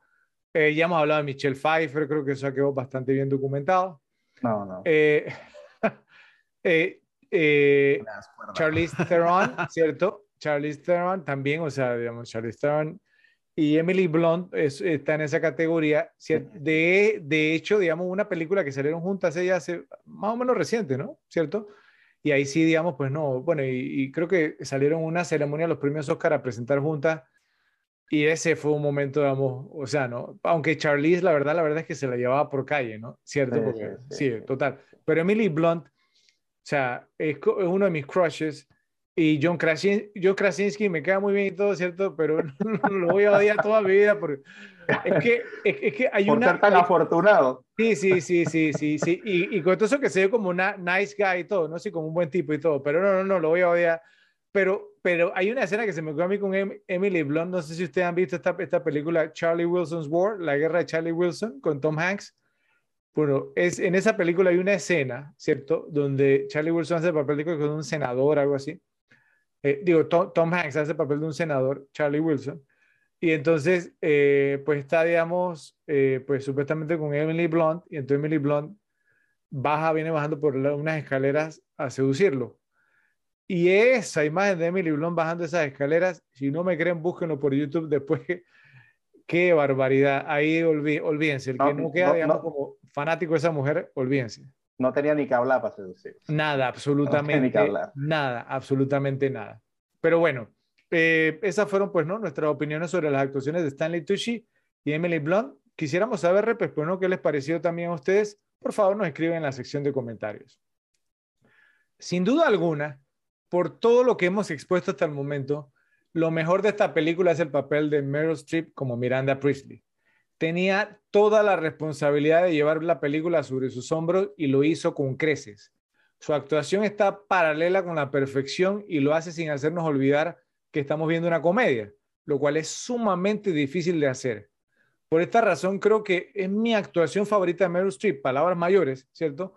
porque usualmente sus papeles son haciendo como acentos extranjeros, figuras históricas o películas muy serias, ¿cierto? Si hablamos, digamos, de repetibilidad, esta es una de esas películas de las que no ha hecho muchas, una cinta divertida y entretenida. Entonces, o sea, es como eh, diferente. A veces, cuando tú ves a Meryl Streep en películas, ella como que se pierde en el personaje, ¿sí? Porque está, está haciendo como, como dijo, un personaje histórico, una figura histórica, un acento, entonces no reconoce a Meryl Streep. Yo creo que lo que hace, digamos, divertida esta interpretación, aparte que es una comedia, es que tú estás viendo a Meryl Streep, ¿cierto? Y Meryl Streep está haciendo un personaje, y o sea, pero a la vez la ves a ella interpretándolo y me gustó muchísimo, no sé, entonces me gustaría saber o, conocer sus opiniones, ¿no? ¿Qué les pareció la actuación de Meryl Streep en esta cinta? Entonces empecemos contigo, Ralphie, a ver. Bueno, la actuación de ella, como dices tú, cargó la película entera. Increíble, o sea, es jamás dejas de verla como Miranda. O sea, tú tienes actores que a veces están haciendo un papel y de repente como que se te salen y, y es como que te acuerdas de otro papel que hizo. O sea, tú estás viendo a Meryl Streep haciendo de Miranda, o sea, no, no, no logras pensar en otro papel de ella. Creo que para mí eso describe exactamente la, la actuación de, de Meryl Streep en esta película. Ok. ¿Yo? Eh, bueno, no me iría como tú al extremo de decir que es la mejor actuación de no dije mi actuación favorita, mi actuación favorita, no la mejor, mi favorita. Eh, eh, pero sí, o sea, exactamente como dice Rafa, o sea, la tipa se tomó la película con todo y que digamos que considero que, que Anne Hathaway hizo un sólido papel como digamos como, la, las, las, o sea, como el balance con ella. obviamente el que el que predomina es el de Meryl Streep, con todo y la, y, la buena interpretación y, y, probablemente más tiempo que también que tuvo Anne Hathaway, eh, eh, el peso del, del, de la actuación de Meryl Streep simplemente llevó la película, es el personaje más memorable, es el de que todos se acuerdan y es de las, como, como, como villana, ¿no? Probablemente de las villanas mujeres, una de las más memorables. No, no, es que eh, es una actuación fantástica y realmente, si me preguntan a mí, sin ella la película se viene abajo, porque se los pongo así, ¿ok? Eh, y creo que no estoy pisando una de las categorías que vienen adelante porque creo que ninguno de estos dos nombres estaba mencionado ahí. Pero si ustedes sacan a Meryl Streep de esta película, ¿ok? Y ponen en su lugar, no sé, Ralphie, a Sandra Bullock, ¿crees que funciona igual? ¿Yo? ¿Crees que funciona igual? No. No, ¿verdad? ¿O qué tal si ponen a Julia Roberts en ese papel? ¿Funciona igual? No. Julia, Julia Roberts es demasiado nice como para hacer... Eh, pero, eh, espérate un segundo porque yo no, o sea, tú moviste la cabeza, pero yo cuando dije Julia Roberts no, no movió la cabeza. Entonces, no, creo que yo la sí. moví. ¿Sí? No, no, no, la moví la, no moví la cabeza, pero apreté los dientes. Entonces tampoco verías a Julia Roberts en este papel. Ok, bueno, pero de verdad, de verdad, o sea, yo quedé, digamos, muy, muy impresionado y es, es mi, pues, digo, ¿no? Es mi parte favorita de toda la película, la actuación de Meryl Streep. Creo que la, única que le hubiese podido, que se me ocurre que, que hubiese podido estar siquiera cercana, tal vez Helen Mirren. Eh, está interesante porque creo que ese año compitieron por el Oscar y Helen Mirren se la ganó.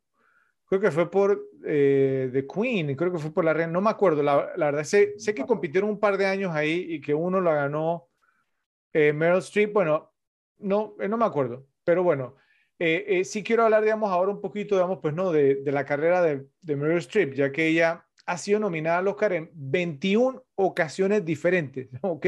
21. Un récord en los premios de, actuación. 17 de sus nominaciones han sido como mejor actriz y cuatro como mejor actriz secundaria.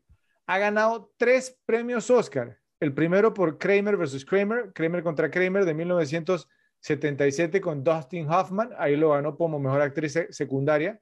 El segundo por Sophie's Choice, la decisión de Sophie de 1982 con Kevin Klein, ese lo ganó como mejor actriz. Y el tercero, el que les mencionaba por The Iron Lady, la Dama de Hierro, del 2011 como mejor actriz.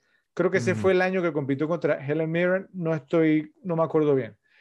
Es una de tres actores en la historia que ha ganado tres premios Oscar en categorías de actuación. Los otros dos siendo Ingrid Bergman y Jack Nicholson. Mire, estamos hablando de una compañía, o sea, totalmente de la élite es también una de apenas cuatro actores que han sido nominados al Oscar en categorías de actuación en cinco décadas distintas. Cinco décadas distintas. La acompañan en esta prestigiosa lista Jack Nicholson, Michael Caine y Laurence Olivier. Entonces, su filmografía es demasiado vasta, extensa y prestigiosa como para ponernos a mencionar sus films. Además, vamos a hacer un ranking de sus mejores películas. Pero primero les quiero preguntar lo siguiente. Con el currículum que ostenta, ¿en qué posición colocaría a Meryl Streep en la lista de mejores actores, sin importar el género, ya sea hombre o mujer, de todos los tiempos de Hollywood? empecemos contigo ahora, Joe. Eh, les parecerá loco, pero diría que en el top 5. Eh, Me parece loco. Pienso que solamente sacando el que considero que es el mejor de toda la historia, que es Daniel Day-Lewis, a Brando y probablemente colando un poquito a Pacino, pienso que de ahí para adelante está para competir con cualquiera. Con cualquiera, hombre o mujer. Te, das cuenta, Ralph, o sea, Joe tiene mis notas, él tiene mis notas, en serio, es increíble, e, es, es como si lo hubiera sacado, digamos, de mis notas. Increíble. Voy a hacer lo que tú dices. Ay, por favor, Fred, no puede ser que tenga reunión. ok. A ver, Ralfi, ¿qué opinas tú? Bueno, yo, yo a ella también la tenía como, como top 5. Realmente no, no me fui a, a, ordenar, pero, pero sí está, está en el top, en el top 5 de, de, los, de los mejores actores, actrices de, de todos los tiempos. Okay. Ahora, hay personas que dicen... Miren que que ella no ha tenido, o sea, no siento que ha tenido una, la carrera más llena de películas, pero ha tenido unas películas increíbles. O sea, ah, es que, es que, es que para mí el gran, el, el, gran mérito, perdona que te interrumpa, Rafael, el gran mérito es incluso ese, porque, o sea, por ejemplo, bueno, Danny Lewis sacando Mi pie izquierdo, que no es, digamos, que una gran película de, ¿entiendes? O sea, o sea, lo que hace grande a Meryl Streep es que saliendo, digamos, en películas que no son la gran película, su actuación destaca tanto que digamos que ella hace crecer a la película. Entonces eso hace que su actuación sea todavía más valiosa. Sí, sí, sí, sí, Bueno, hay, hay dos críticas que, que, ha recibido ella en su carrera, se las voy a decir y me gustaría entonces escuchar, digamos, su, su parecer al respecto. La crítica número uno. Eh, que dicen, digamos, porque las 21 nominaciones se han debido a que, bueno, es culpa de Hollywood también, que Hollywood, digamos, no ha escrito o no ha, digamos, hecho como muchos papeles sobresalientes para mujeres a través de las décadas, ¿cierto? Entonces, pues que la competencia no ha estado ahí.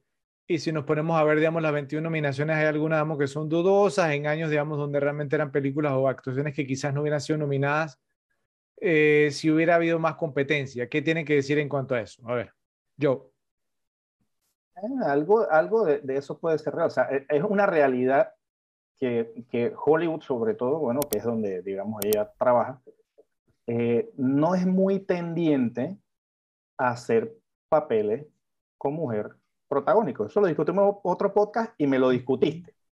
y, pero esa es la realidad. O sea, siempre o tienes que estar con un hombre, o, o, sea, pero, pero ver una película de, de, mujeres que, que, lleven la película no es tan común. Entonces digo, o sea, al final ella tiene que trabajar con lo que hay. Y, y, y, puedes decir, este, digamos que la competencia es débil o todo lo que tú quieras, pero eso no le quita, digamos, su, su nivel. O sea, el, el, nivel ella lo tiene. Y volvemos al tema. Probablemente esta película con, con otra actriz, ni siquiera estuviéramos hablando, ni siquiera hablaran de ella. Entonces, eso no estaría que ella hace por, por, por, por, sus papeles y por esas películas es lo que pienso que la hace que esté en el nivel que está para mí de cuarta o cuidado que hasta tercera. Sí, yo recuerdo ese episodio que tú tuviste esa discusión con Ralphie. Bueno, Ralphie. El silencio de los inocentes era el episodio. La, verdad, la verdad es que llegar, llegar a esa discusión de que los Oscars, de que Hollywood, son tiempos y los tiempos han cambiado. Esta mujer ha estado en cinco décadas. O sea, el mundo hace cinco décadas era otra cosa. el tema de género, cuotas y todo eso era otra cosa. Entonces creo que es una discusión que ni siquiera vale la pena entrar. Ella ha podido cargar su peso en todas las películas que ha estado. Cuando se ha ganado las, las nominaciones, o sea, si te pones a hilar delgado, pues sí, vas a encontrar, vas a encontrar todas las coincidencias que confirman lo que ya piensas o lo que no piensas. Entonces, creo que no, no, no vale la pena entrar ahí. Ella perfectamente, o sea, para mí todas las nominaciones que ha tenido han sido realmente bien ganadas. Sí, yo concuerdo enteramente con, con ustedes y lo voy a llevar al ámbito deportivo para presentar el, el, argumento. O sea, pues si yo estoy, digamos, en, no sé, en una liga que es débil o floja, en una división o en una conferencia donde los otros equipos no son tan buenos, yo lo más que puedo hacer es dar lo mejor de mí para ganar. No es mi problema, vamos, si los demás no están a la altura. Sí, entonces, o sea, yo, o sea, yo doy lo mejor de mí y si lo mejor de mí es suficiente para, digamos, entonces, pues no, que me tomen en consideración o ganar algún campeonato, algún premio o que me nominen, entonces ya eso no es mi problema. Entonces no es culpa de ella. ha, descrito a Mike Trout. No, no, no. Mike, es uno de los grandes y juega con uno de los mejores equipos en la historia. Un gran jugador que está en un mal equipo y bueno, no puede hacer nada. No, no, no, no, no, no. no, no. los Angels son, son un equipo tradicional en, en, el, en, el, en Major League Baseball, entonces los Angels son de lo mejor. Bueno, eh, la otra crítica que ha recibido Meryl Streep en su carrera ha sido pues que, ok, bien, eh, eh, no puede estar en el top 5 porque no tuvo su película taquillera, digamos, entonces, bueno, que esta es, fue taquillera, ¿cierto? Pero su película como de eh, Padrino, ¿cierto? Eh, o no sé, digamos, o su, su Die Hard, sí, eh, o sea, no su... Ahora, esta la consideran como su película taquillera, digamos, que la, o sea, que la consolidó o creen, digamos, entonces, porque esa crítica no, no, no tiene peso. A ver, ¿qué opinas, Ralph? No sé, estoy haciendo una una... Un barrido. un barrido de su... De filmografía. filmografía. Estoy... y, y sí, puede ser que esta haya sido la más taquillera, pero... o sea, realmente ella no necesitaba de ninguna manera consolidarse con una película taquillera, más allá. o sea, tú haberte, haberte, ganado 21 nominaciones, habiendo tenido una película medio taquillera, la, grandeza no la da la taquilla y el mejor ejemplo es Daniel Day-Lewis. Volvemos Exacto. O mira, mira, Leo, a pesar de todas las taquilleras, ¿cuántas para que le dieran su, su nominación? No, su nominación no, su Oscar, porque él le había nominado. Pero su Oscar, sí, había tenido nominaciones, ok, su Oscar, pero ¿cuántas taquilleras tuvo que tener? Así Más que mucha gente que tiene cuatro o cinco Oscars. Están escuchando críticos de Meryl Streep. Aquí, digamos, entonces hay palabras de sabiduría en el podcast. Bueno, antes de ir con las categorías, haremos el segundo y último ranking de este episodio y será un top 10 de películas más repetibles con Meryl Streep. Nuevamente les recordamos nuestra regla de no incluir en el ranking la película que estamos analizando en este episodio. ¿Ok? No, no aplica Entonces, la regla.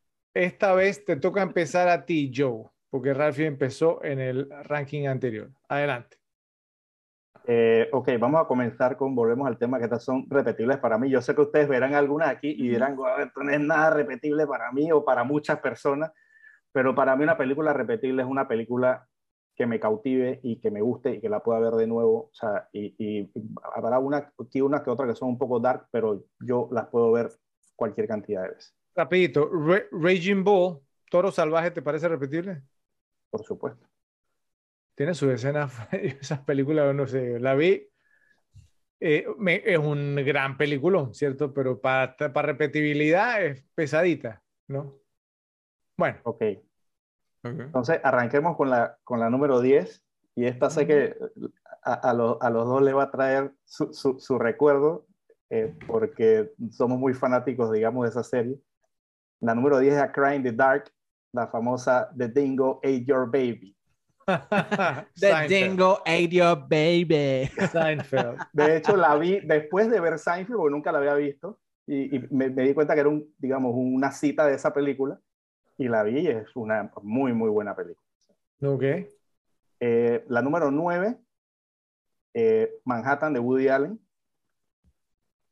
Es una película muy interesante, eh, también para mí bastante repetible, como muchísimas de Woody Allen.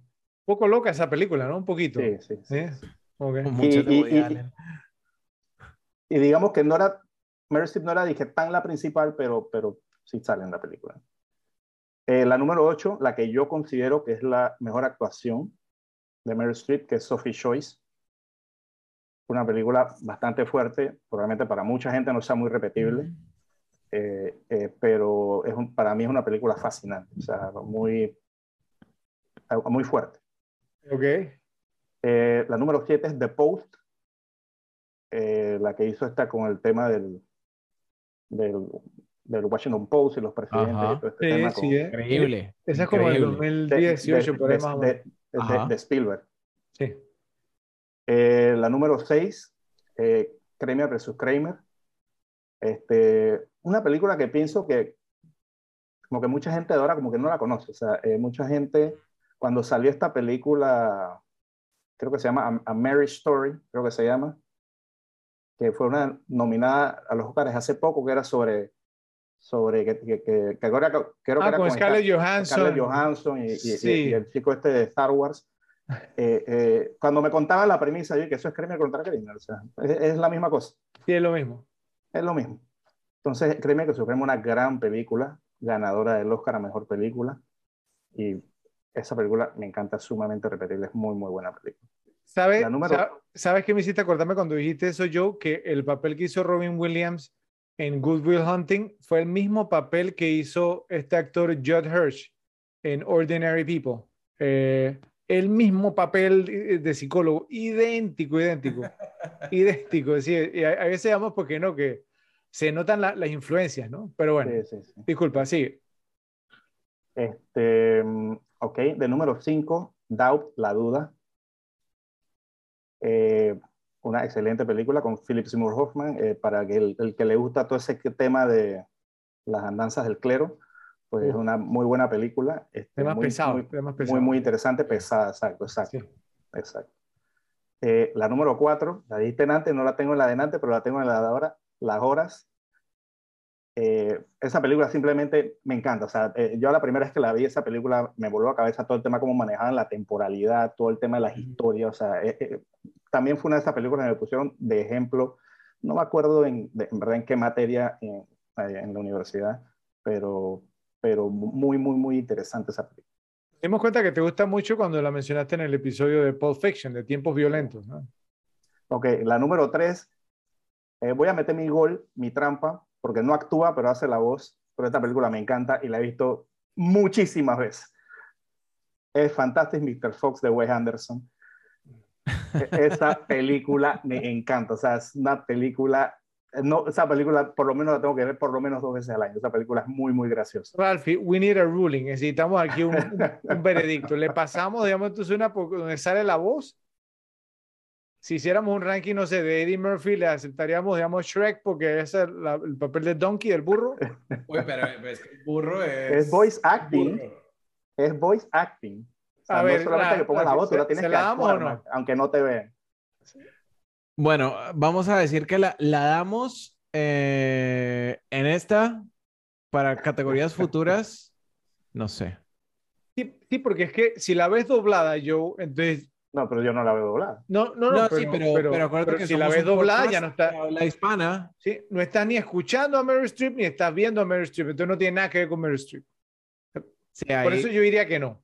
Ok, válido. Por eso dije que era medio trampa. Pero es que esa película me gusta y la he visto muchísimas veces y no la podía dejar por fuera. Ok. Eh, ok, la número dos, eh, The Deer Hunter, de Michael Cimino. O sea, la he visto cualquier cantidad de veces. Otra Un pesadita, tema pesadito. Un película, un película. Sí, yo no tengo nada de comedias ni nada por el estilo. Eso no va Ok. The Deer Hunter, altamente repetible, pesadito, Fred, pero yo sé que tú la debes haber visto muchísimas veces. Claro que sí, sí.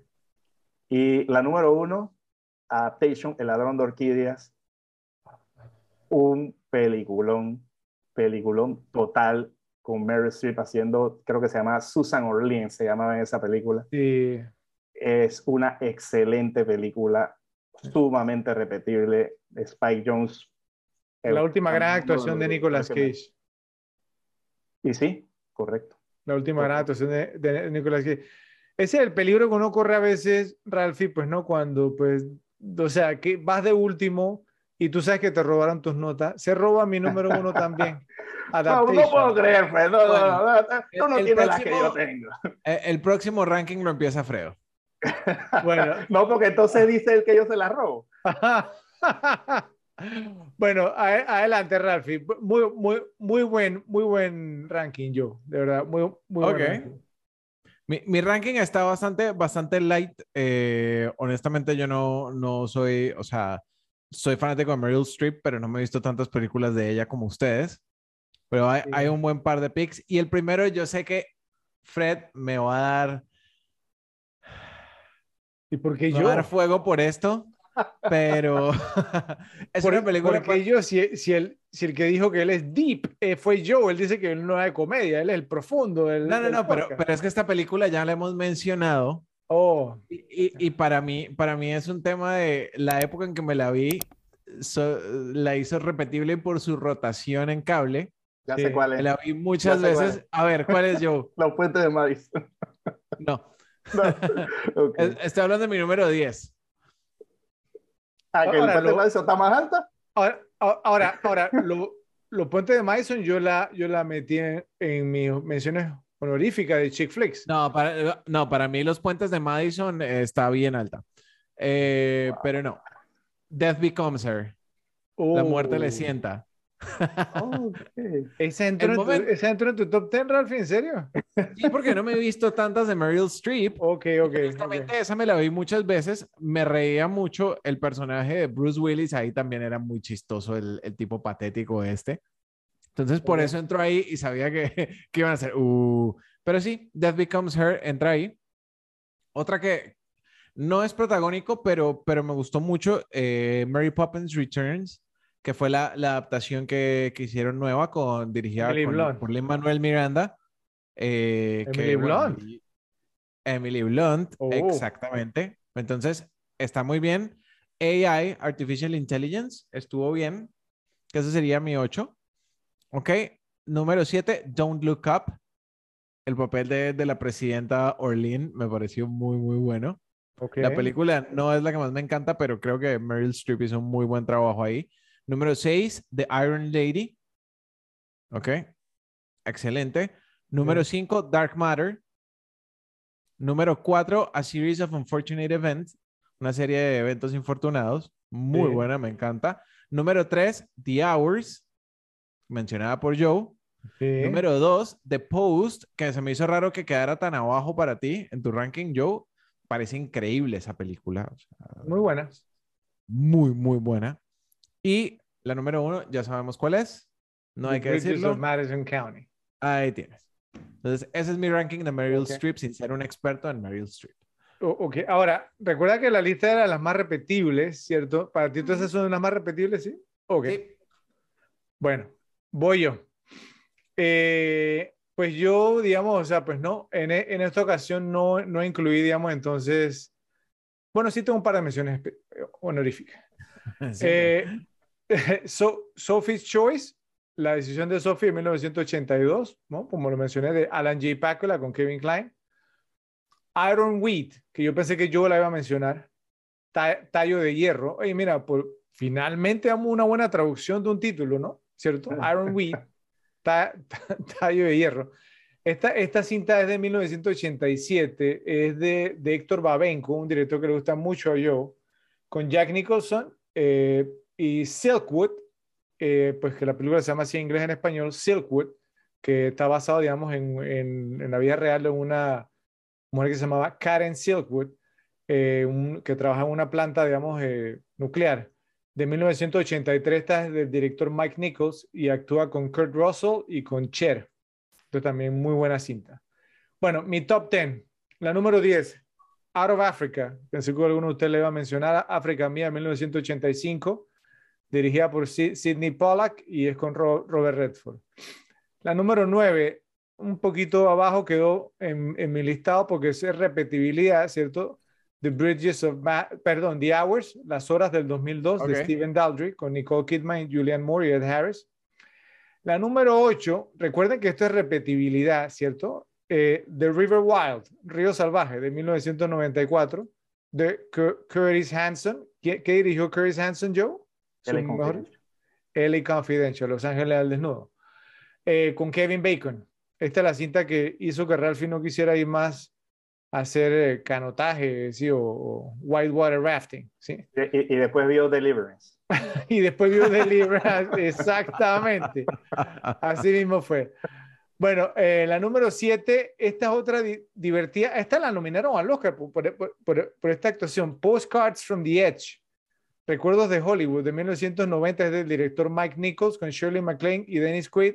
Es una película que tratamos sobre la relación entre eh, Debbie Reynolds, la actriz, y su hija Carrie Fisher.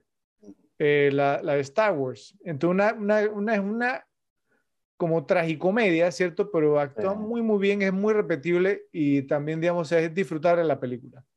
La número 6, The Post, la que mencionaron ustedes, el nombre en español es Los Archivos del Pentágono del 2017 de Steven Spielberg, actúa Tom Hanks.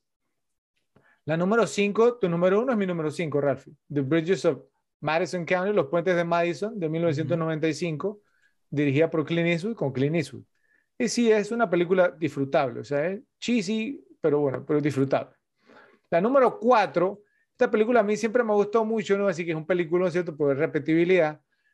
Eh, es una comedia bien graciosa, no sé si la habrán visto, se llama Defending Your Life, Defendiendo tu Vida, en 1991. Fue dirigida por Albert Brooks, actúa Albert Brooks, y es muy graciosa, es un tipo que se muere y entonces cuando llega al cielo le hacen como un juicio por sus acciones, entonces para, para ver, digamos, a dónde va a ir a dar, digamos, si va para el cielo, si va para el infierno, si se queda, digamos, entonces, y, y, ahí actúa ella también, y la película es muy graciosa, no sé si conocen a Albert Brooks, el actor, ha hecho películas, me suena, muy, me muy suena haberla visto, pero no, no la reconozco por nombre. Es, muy, muy graciosa esta película. Bueno, la número 3, eh, The Deer Hunter, el francotirador de 1978, el director Michael Cimino con Robert De Niro y Christopher Walken ya la había mencionado Joe.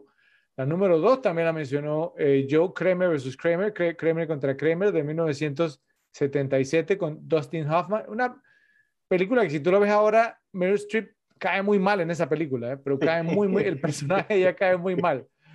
Eh, y la número uno, Joe, pues ya tú me lo habías robado, ¿cierto? Adaptation, El ladrón de orquídeas del 2002 de Spike Jones con Nicolas Cage y Chris Cooper una cinta que a mí me encanta, pero es... Genial. Y, lamentablemente, pues bueno, pues la última gran actuación de Nicolas Cage, que hace un doble papel, ¿cierto? Hermanos gemelos. Bueno, a loca. Sí, correcto. Sí, una, una lástima, pues no, demuestra, pues no, como realmente la capacidad que tiene este actor y ahora lo vemos en Drive Angry, ¿sí? En este tipo de, película, de película. Pero bueno, a ver, Repes, nos cuentan en la sección de comentarios cuál de los rankings les gustó más, si el de Joe, el de Ralphie o el mío. Empecemos con las categorías. Primero, las mejores escenas. A ver, Ralphie, iniciemos contigo. A ver, bueno, para las mejores escenas, creo que para mí, top 3 escenas, el makeover, sin estar en orden particular, el makeover, la escena final, o sea, todo ese diálogo final de, de Andy con Miranda cuando van en el carro y ella decide irse, ¿ok? Y eh, creo que la, la escena de, de llegada y la, y la, entrevista, pues, o sea, cuando, cuando Andy está ahí como, como el, van bien la pradera y la, y la destruyen por su, por su suéter azul. Ok, ok. Ahora, eh, Ralphie no mencionó la escena que yo tengo como la indiscutible ganadora. Vamos a decir Joe si le, si le pega. A ver. Ok, yo, yo, yo tengo como la indiscutible ganadora y esto, si nos vamos, digamos, al, al, al libro de Sid Field de cómo hacer un guion tradicional, dice, en el primer tercio de la película tienes que meter el primer plot point para mantener a la gente en la película. Y el primer plot point clarito de la película, y más o menos en el primer tercio, es toda esa puteada que le dio Nigel a Andy cuando fue a quejarse sobre qué mal la, la, la, la trataba este, Miranda. O sea, todo ese speech que le da Nigel, ese fue el antes y el después. Ahí comenzó Miranda a cambiar, ese fue el primer plot point y lo que le cambió, comenzó a cambiar todo el tema de la personalidad y fue a ponerse su traje, a cambiar de, de imagen. Ese fue el comienzo del cambio ese fue el, digamos, el, la, turning el, point, el, el turning primer, point. Ajá, primer punto de quiebre de la película. Esa escena me parece muy buena. Para mí esa es la segunda mejor escena. No la, tengo, no la tengo, tengo, dos más eh, que me gustaron mucho, entonces probablemente no creo que sea las que tú tienes, Fred, porque estas fueron simplemente porque las, las hallé muy, muy graciosas. Oh. Eh, me, me, gustó mucho todo el tema de cuando, cuando Andy llegó con el libro de Harry Potter y le, y, y le dijo, y le, y le dijo de que aquí nada más veo uno, yo tengo dos, ¿cómo van a leer? Y le dijo, ya tú sí ya tienen el libro, lo van leyendo en el tren. Esta es la copia. Esa escena me gustó mucho. Y la otra, que esta sí eh, fue totalmente graciosa, era cuando le estaba diciendo este, Andy a, a Emily en el hospital que no iba a París y comienza Emily a comerse, pero lo que había por delante. Comenzó a tragar pan, el budín, todo diablo. Esa escena me pareció muy, muy, muy graciosa. Así que no creo que haya dicho la que tú tienes, Fred, así no. que dila y, y entonces ahí okay. eh, sacaremos si es mejor que la que Bueno. Eh, oye, oye, pero suena como que a Joe le gustó, ¿no? La, la película. Sí, sí, sí, como, sí. como, que la disfrutó el hombre, la disfrutó. Bueno, para mí, momento, digamos, entonces, si me preguntan a mí, o sea, la escena, la mejor escena de esta película es la escena del suéter azul cerúleo, o el monólogo de, de, Miranda poniendo a Andy en su lugar. Este fue el momento de, de no sé si ustedes veían esa serie Mad Men, eh, sí, o sea, buenísima. Hay, hay, hay una, una, escena, que es en, eh, en, en, la cuarta temporada o tercera no me acuerdo, pero hay una escena donde Don Draper, el principal, le dice, digamos, una subalterna que ella entra a su oficina como a reclamarle, o, o sea, aunque eran los años 60, 50 y 60 la serie, y entra a reclamarle, digamos, de que ella le dio una idea y que, y entonces que él no le dijo gracias y que aceptó un premio, entonces, y él había dado un a, a, a, aumento salarial y toda esta cosa, entonces ella le dice, pero no, no diste gracias, ella le dice, that's what the money is for, para, para eso que te estoy dando el dinero, sí, para eso te estoy dando la plata, entonces, para mí esa escena fue el, el, el, para eso te estoy dando el dinero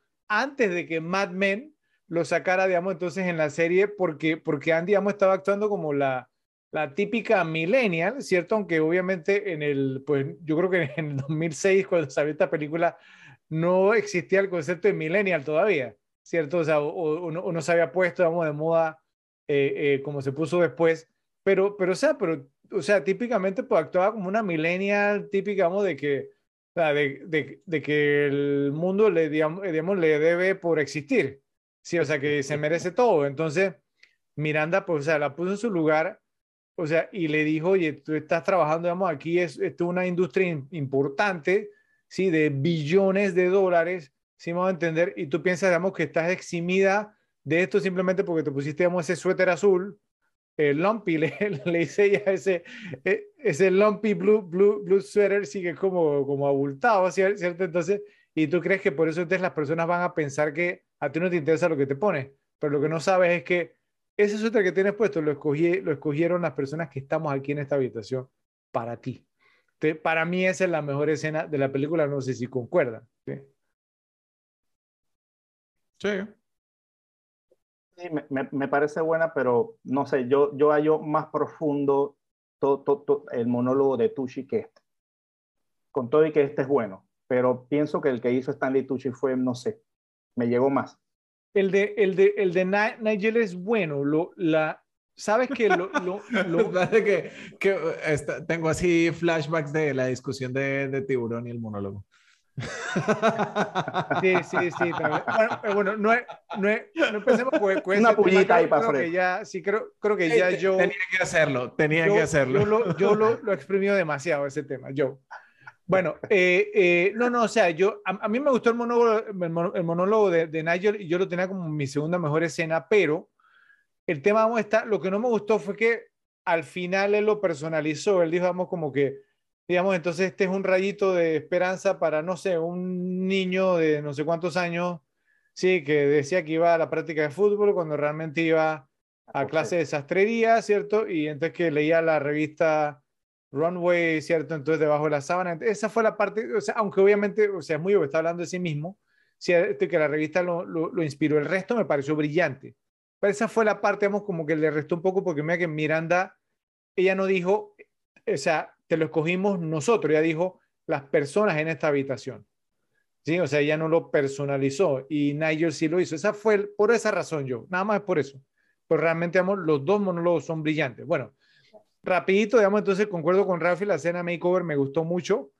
Eh, aquí no, no le gustó un makeover, ¿cierto? Esa es mi tercera. Eh, la escena del libro de Harry Potter, también yo, estamos totalmente de acuerdo, pero yo sí me voy con todo, o sea, pues todo el tema eh, de, que, de que Cristian, digamos, que le ayudó, que ya fue, digamos, entonces, ¿no? Al, al, al lugar, digamos, a recoger el tema. Eh, creo, digamos, entonces, pues que también pensé que las iban a mencionar, o no sé si tienen unas más que van a mencionar, nada más un par más. Yo no, yo no. Hay dos escenas en París. Miranda sin maquillaje en París, esa escena, digamos, es muy buena. Y uh pienso, pues que ahí, digamos, es donde, o sea, Meryl Streep realmente sacó sus, sus colmillos, ¿no? ¿Cierto? Sí, de, de, actriz de primera categoría, primerísima categoría. Eh, y la traición en París, la, la, traición de París es tremenda escena también, sí, es tremenda, tremenda, tremenda. Bueno, eh, entonces, ¿cuál gana? A ver. El monólogo de Miranda para mí. Sí, ok. De hecho, yo mencioné el tema del suéter azul y bueno. Bien, Ralfi, gana el monólogo de Miranda, entonces, bueno, repes, eh, si están de acuerdo, por favor, nos lo dicen en la sección de comentarios o si también están de acuerdo con Joe en que el monólogo de Nigel fue un poco mejor, dimos nuestras razones, pero ganó el monólogo de Miranda. Nos vamos ahora con las líneas de diálogo más citables. Dale, Joe, adelante. Eh, ok, este, voy a decir todo eso, más o menos ya tú las dijiste en la otra categoría, ¿no? el, el, diálogo. Un, comentario nada más. No creen, digamos, que para no ser una, una película, digamos, de temática muy profunda, tiene muchísimas líneas de diálogo, porque, digamos, o sea, tiene, tiene como líneas de estas crueles que nos gustan a nosotros. ¿Concuerda con eso? Tiene muchas. Pero ah, disculpa que te interrumpa yo. Ok, el, el, diálogo todo ese, ¿no? Cuando, cuando Andy habla sobre, sobre que estás aprendiendo sobre estas cosas. No lo voy a decir todo porque es muy largo, pero voy a decir la parte final. Entonces, eh, más o menos tú lo dijiste antes, ¿no? Sin embargo, ese suéter azul, el que tenía Andy, representa millones de dólares e innumerables puestos de trabajo y es algo cómico. ¿Cómo crees que has tomado una decisión que te exime de la industria de la moda cuando de hecho estás usando el suéter que fue seleccionado para ti por gente de esta sala, de una pila de cosas? Ese la mató. ese, fue un momento de soltar el micrófono, la mató. Exacto. Eh, tengo uno de Andy también con Miranda, que Andy le dice, eh, es la parte final, ¿no? La parte final, el, diálogo que tienen, que ella le dice, pero ¿qué pasa si esto no es lo que quiero? Quiero decir, y si no quiero vivir como tú vives. Volvemos al tema de lo que estábamos hablando al principio, ¿no? Sí. Le dice, ah, no seas ridícula. Todo el mundo quiere esto. Todo el mundo quiere ser nosotros. es, cierto, o sea, todo el mundo aspiramos a ser rico y famoso, una vida glamorosa, ¿cierto? Tengo un par más, pero voy a pasar la batuta. Ok. Bueno, yo, yo me fui por unos, por unos, así, las frases ácidas que tienen. y, y, vamos como, como en orden cronológico. A ver. La primera, entonces cuando, cuando Andy llega, llega al lobby de Runway, y dice como que tengo una cita con eh, em, Emily Charlton. Y le preguntan el nombre, su nombre, Andrea Sachs. Ok, y aparece Emily Blunt y dice, ah, grandioso. Recursos humanos tiene, tiene un, un, sentido particular del humor. Desde el primer momento que la vio, le, le metió su, su stinger, ¿no? Exacto. Y después, entonces, ya cuando Andy tiene su primer encuentro con, con Miranda, que Miranda le dice, no tienes estilo o sentido de la moda. Y Andy le dice, yo creo que depende en... Ah, ah, ah, ah". No era una pregunta. Esa era una de las que tenía. Esa era una de las que tenía. Sí. Eh, antes, antes de pasar a otras, una que me encantó, como para pasarle después la, la, palabra a Fredo, cuando, cuando está Emily en el escritorio así, y Andy le está hablando y Emily le dice, Emily le dice como que estoy escuchando mucho de esto cuando realmente quiero escuchar esto. sí, sí.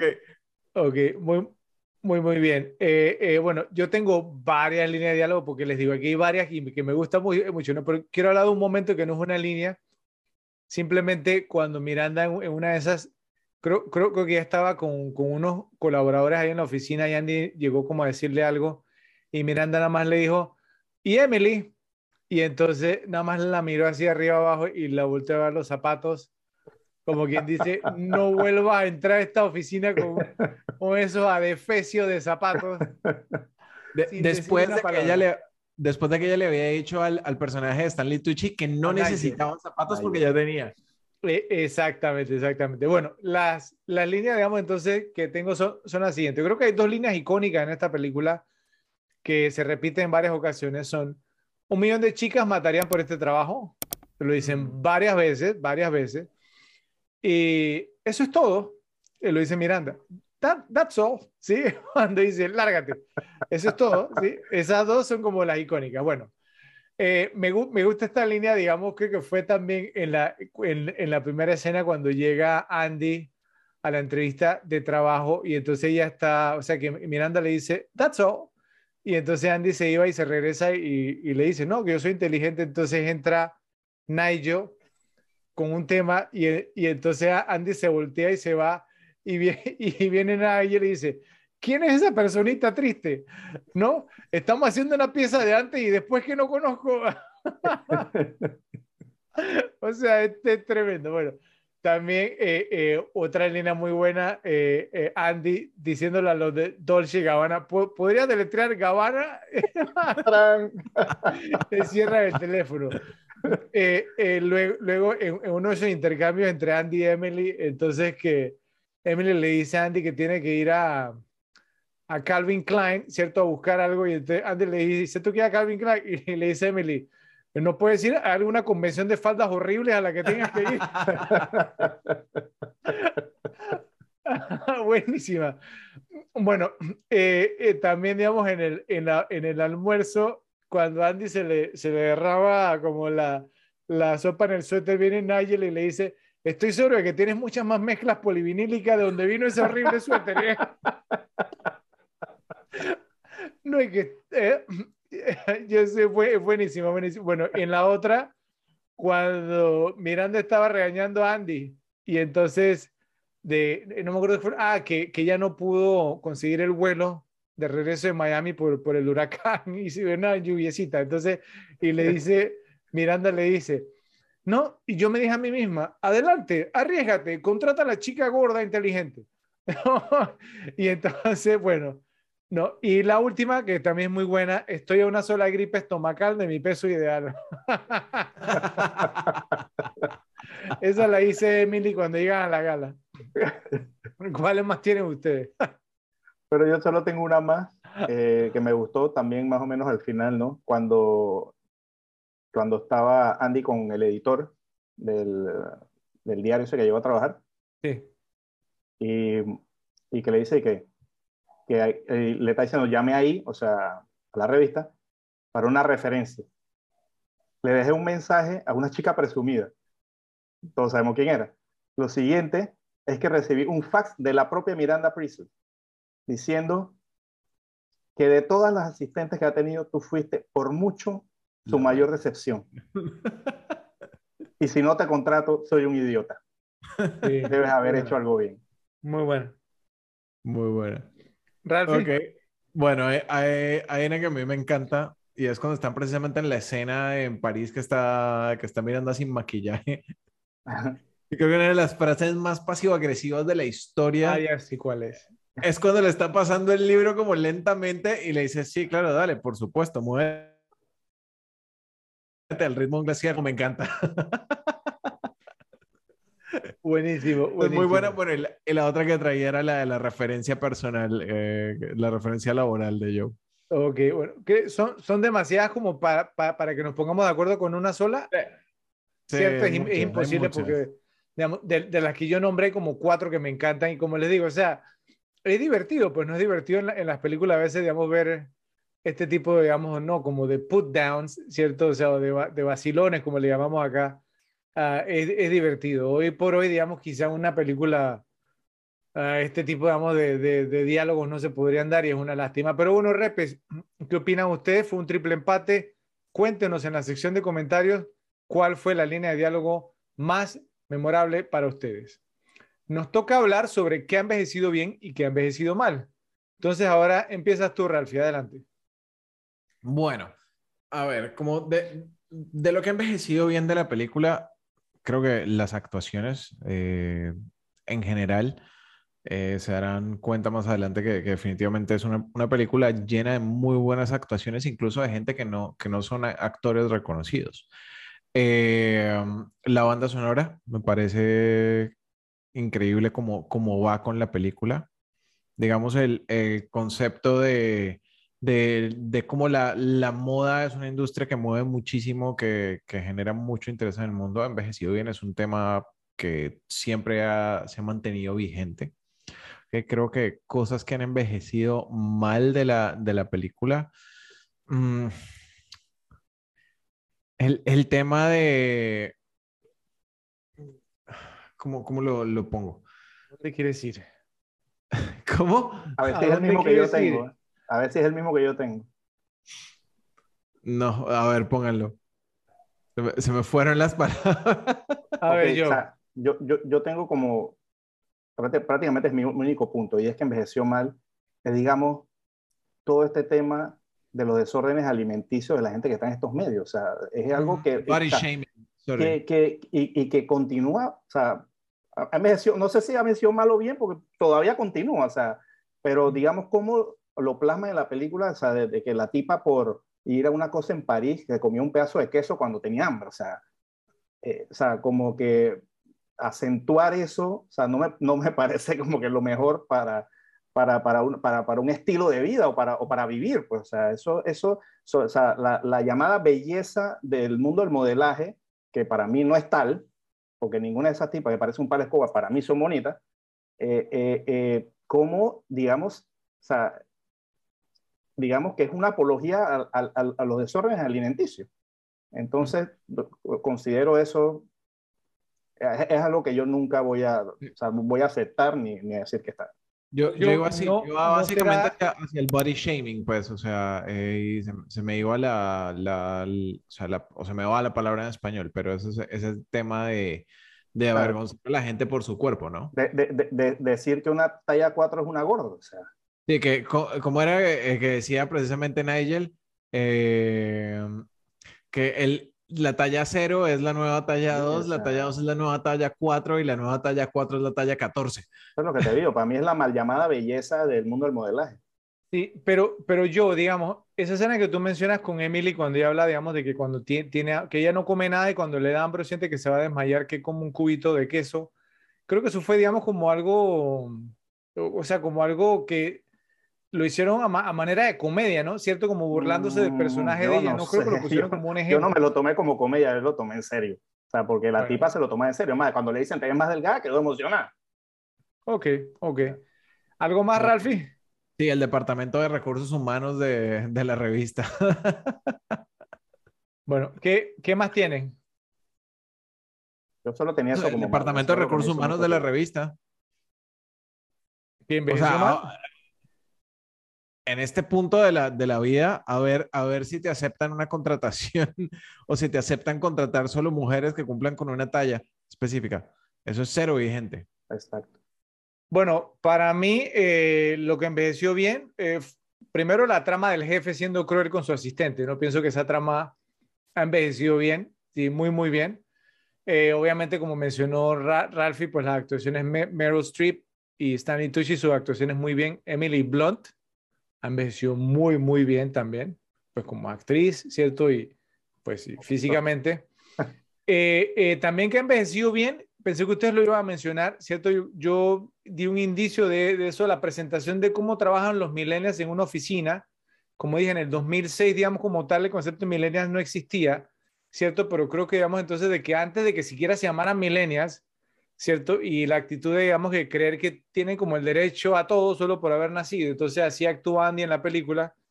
eh, y es por eso, pues, que yo pienso que a ella le cayó muy bien trabajar con alguien como Miranda. El, lo malo, obviamente, entonces, pues, que, hoy- que hoy por hoy no habría una Miranda, ¿cierto? Como para, eh, digamos, eh, decir lo que puedes lograr, digamos, grandes cosas, ¿no? Sí. Entonces, bueno. Siendo ¿Qué ha Miranda de otra generación. Sí, exacto, sí. Que ha envejecido mal, eh, pues esto, digamos, creo que ustedes se lo olían o se lo veían venir. El, para mí, el papel, digamos, de Adrian Grenier, el novio, digamos, de Andy y Nate, ¿cierto? O sea, pues el- pienso que él no, no envejeció na- nada bien. Pues obviamente él, él, él era como el, él fue como el actor principal de una serie que se llama, que me gusta mucho a mí, Entourage, ¿cierto? Y pues en Entourage, digamos, me caía muy bien el, el, el actor, el papel de él y demás, pero creo que nos hubiera ido mejor en esta película si lo hubiera hecho el papel de Vinny Chase, que es el que hace en Entourage, porque Entourage era ese papel de un actor, que Vinny Chase se metió en la película, ¿cierto? Es que él era Vinny Chase haciendo el papel de Nate, porque realmente, digamos, pues no envejeció, digamos, pa- para nada, y pienso que él con, eh, pues con Anne, Anne, eh, con Andy no tenían, digamos, ningún tipo de química, o sea, no sé, me dio como esa impresión. Para mí esas fueron las cosas que envejecieron bien y que envejecieron mal. Entonces, pues, repes, ya nos comentarán ustedes en la sección de comentarios, pues, si obviamos algo o si eh, están de acuerdo, digamos, con las cosas que mencionamos. Hacemos la transición a qué tal este otro casting. Entonces, tienes la palabra primero, Joe, adelante. Eh, ok, voy a decir, eh, tengo para un cuatro, digamos, personajes. Eh, voy a comenzar obviamente por Andy. Eh. Estuvieron consideradas Rachel McAdams, que parece que se ofrecieron como 10.000 veces y no lo quiso hacer. Este, aparte de ella, Juliette Lewis, Ujú. que fue considerada, pero perdió con esta chica. Y también Claire Danes, que digamos era uno de mis crush antes también en su tiempo. ¿En serio? Sí, sí, sí, sí. Wow. Antes, antes. A los tiempos más o menos de Romeo y Julieta. Ok. Ok, ese- esos son los que tengo para Andy. Una aclaración ahí, Joe. Y Yo, yo te entendí, digamos, que a Claire Danes y a Juliette Lewis no la consideraron, sino que ellas hicieron campaña fuerte para obtener el papel. Incluso Es posible. se, se ve, o sea, se vestían, digamos, así como se vestiría Andy en, en la escena del ma- makeover y cuando aparece con la, con la, la canción Vogue de Madonna, eh, Ujú. que, que aparece, digamos, como en la calle con diferentes outfits y con diferentes vestimentas, y entonces como que hay tran- transiciones, ¿no? Que pasa un carro, pasa un bus o va saliendo, digamos, del, metro, del subway, va entrando al edificio, entonces se va viendo como con diferentes pintas, ¿cierto? Diferentes eh, eh, cambios de, de ropa. Al parecer las dos hicieron eso, ¿sí? Tanto Claire Danes como Juliette Lewis, y fueron, persiguieron el papel, digamos, pero ni a ninguna de las dos yo la veía en este papel, ¿no? Ah, No sé un poquito pas- pasaditas de la edad, la dos. Eso es lo que iba a decir. A Rachel McAdams sí lo hubiera visto. Sí, o sea, también, la donde sea. ¿Qué más? Eh, ok, también tengo para Miranda. Ya lo habías me- mencionado, Rafa. Helen Mirren era una. Que, como tú dices, si no hubiera sido ella, es la que más hubiera visto. También estoy totalmente de acuerdo. Y la otra fue Kim Basinger. No, no lo hubiera visto. no la veo ahí. No, sé, ta- ta- no, no sé si también tengo ese concepto como que e- ella es muy nice girl para ese, muy chica buena para ese, no, no sé si en ese rango le quedaría bien. Ok. Eh, tengo dos más, pero bueno, para que digan lo, lo que, lo que considero. Resting face. Dale, Ralphie. Ok, bueno, entonces, fuera de las que, tra- de las que traía Joe, para Nigel estuvieron considerados Dennis Leary, Javier Cámara y Thomas Lennon. Thomas Lennon, que tengo entendido que le ofrecieron el rol a él y, y, y él declinó por, por estar en la serie Reno 911, Reno Mm. 9- 911. Usted ubica a Thomas Lennon, ¿no? ¿Sí, sí saben quién es? Sí. ¿Cómo lo hubieran vi- visto en este papel? Creo que le hubiera caído bien el papel, ¿cier- ¿cierto? Porque él siempre hace como este tipo de papeles. ¿o no? Pero, hubiera estado pero- interesante también Javier Cámara, ¿eh? El de Hable con ella de Almodóvar. Ese, ese tipo hubiera estado interesante en ese, en ese papel. Pero después que vimos a Stanley Tu- Tucci, la verdad. No, no, no, obvio, obvio, obvio. demasiado- Después, Por Stanley Tucci no, pero si no hubiera sido Stanley Tucci, creo que de los otros candidatos es el que más se me hace. ¿Cuál fue el primero que mencionaste, Ralphie? O sea, Dennis Leary. Dennis De- Leary. de- Dennis Leary. ah, No lo veo para nada. no, no, no, no, tampoco. A, a Thomas Lennon sí lo hubiera visto. Sí lo hubiera visto porque le ha hecho este tipo de papeles ya. Sí. ¿Qué más? Y bueno, no, no, no traía más, fuera de los que ya tenía yo. Ok. Eh, voy yo, pues. Eh, para Andy hay más, ¿no? ¿Cierto? Eh, aparte de Rachel Mc- McAdams, eh, Scarlett Johansson fue considerada también. Natalie Portman. También estado interesante.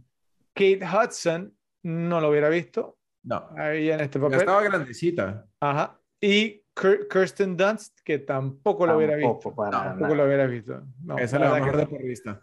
Hubiera podido haber vi- visto a Scarlett Johansson nada más. La verdad que Natalie más. Portman también. Natalie Portman también. Natalie. Portman, mira que Un poquito no- también no pasa de edad también, ¿no? Pero Sí, no, no, no lo hubiera visto. Bueno, para el papel de Miranda, yo pensé que yo, digamos, iba a mencionar, la, digamos, entonces el listado, super listado que yo encontré. Tú lo encontraste también, ¿no?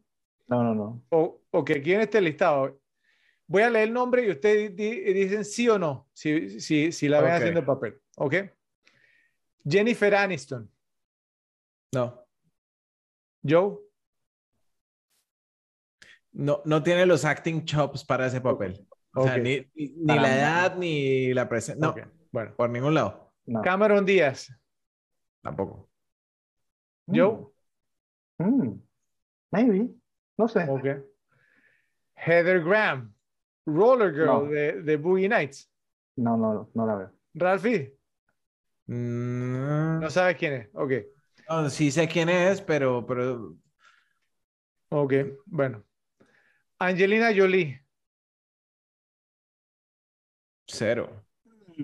No, Ella no hizo una película como que donde hace papel de la mala, ma- maléfica, algo así, ¿no? Eh, Ajá, sí, pero. bueno, y no es pero como un papel como este, es, como, es como Glenn Close en Cruella de Vil, ¿no? Es más, eh, son personajes similares, Glenn Close la vería haciendo este papel. Glenn Close estaría muy interesante. pe- pero Glenn Close no fue, no fue considerada. Ok. Bueno, Lisa Kudrow, la de Friends. Mm, Sabes que lo que pasa es que ella físicamente no envejeció tan bien, pero, pero ella, ella hizo en algún lado de presidenta o de, estoy pensando porque, o de- no, no, no, creo que fue en Don't Look Up, que ella era como, como directora de campaña política y tenía un papel así como medio bitchy. Pero aún así es más alta y más elegante que Glenn Close, ¿no? Entonces, a lo mejor, ahora no actúa Sí, nada pero como bueno, Glenn- Glenn Close no, Digo- no fue... ¿Ustedes saben quién hubiera, estado, quién hubiera estado perfecta en este papel? Robin Wright. Aquí vamos, aquí vamos. Ella no, ella no, no está en la lista, entonces no hagamos trampa. Ok. eh, Helen Mirren, ya dijimos porque sería una super ca- candidata. Este nombre me, me sorprendió porque es alguien que no hemos visto, Tiro Monil. Tiro Monil fue considerada. O sea, ¿por qué. Te- Tiro Monil? O sea, ¿qué opinas, Ya, nada más Joe? ella, na- na- na- na- que yo me acuerdo de ella, nada más el papel ese que, que, que hizo con Ryan O'Neill en, en- Exacto, o sea, y, y después un par más ahí cuando, cuando era adolescente. Pero bueno, Gwy- Gwyneth Paltrow, No. tampoco. Joe sí la ve. Déjame pensar, Gwyneth. Joe sea, sí la ve. Gwyneth, digamos, creo que puede hacer el papel de Min y creo que tiene el look elegante de una tipo que sería una ca- cabeza de una revista. Sí. Oiga, pero tremendo listado este. Bueno, eh, les, les tengo algunos más y al final la que yo creo que mejor lo hubiera hecho, ¿ok? Eh, Meg Ryan, Nah, Para nada. Para nada. Alicia Silverstone fue considerada. Podría ser. No sé si tenga el rango, ¿eh? No, no tiene nada de rango. nada de rango. Hilary Swank, dos veces ganadora al Oscar. Interesante. Maybe, maybe not. Ok. Naomi Watts. Sí, la veo. Eh, podría. Podría. No, Naomi Watts sí tiene el rango. Ok. Y la última, y la persona pues que yo creo que debió haber hecho el rol, y yo creo que ustedes saben a quién voy a mencionar. Una, Michelle Pfeiffer. Michelle, Pfeiffer. Michelle Pfeiffer. Diga, de, dejando a un lado. Sí la veo, sí la veo, sí la veo. Sí la veo totalmente. Yo creo que lo hubiera hecho hasta mejor que Meryl Streep. No, no exagero. Con eso lo digo todo. O, sea. o hubiera sido perfecto. Podría, podría, entrar, podría entrar de tercera después de Helen Mirren. bueno, a ver, ¿qué más tienes, yo? ¿Algo más? Bueno, tengo que para Christian también, para, y lo negrearon de los dos, fue a, Dennis Leary, que... Como Christian Thompson, sí. Estaba para Nigel y para, y para Christian, y lo, ni, quedó en ninguno. Ok. Ese era el, único. Ese era el único. No sé, no va a Dennis Leary en ninguno de los dos papeles, no sé por qué lo habrán considerado siquiera. Bueno, en el de Christian, maybe. En el de Christian, pero en el de Nigel no. Pero, pero, es que, pero es que supuestamente en el de Christian, digamos, es como, digamos, el good looking guy, ¿cierto? El bellón que está en la fiesta y sí que, que... Entonces, ¿tú ves a Dennis Leary así en ese papel? Bueno, pero digamos que tiene más personalidad que el de este actor. Que Simon Baker. Simon Baker tuvo su propia serie de, de, televisión, ¿no era que sea The, Mentalist? ¿Cómo se llamaba? The, The, Mentalist en español. Ah, ese es el de The Mentalist. Ese es él, el de The Mentalist. Que yo sé que salía ahí, pero bueno, bueno, que, que, que acabamos de pisar una categoría. Ya, saben, ya saben dónde tengo a Simon Baker. yo también, yo también. Y me extraña, y me extraña que yo no reconociera a Simon Baker que salió en LA Confidential, también. Claro, pero es que eso lo iba a mencionar ahora, pero si ¿Cómo es la categoría. Exacto, ya, sí, nos vamos a pulling a Joe, he's pulling a Joe, está haciendo un Joe, pero bueno, está bien, está bien. Eh, bueno, eh, Repes, eh, muy interesante esta categoría. ¿Qué tal este otro casting? Si ustedes saben, digamos, acerca de alguna otra, por favor nos lo dicen en la sección de comentarios. Eh, pues me parece que es más que obvio que tenemos candidatos para cómo es que se llama ese actor. Entonces te escuchamos primero a ti, Ralphie. Adelante.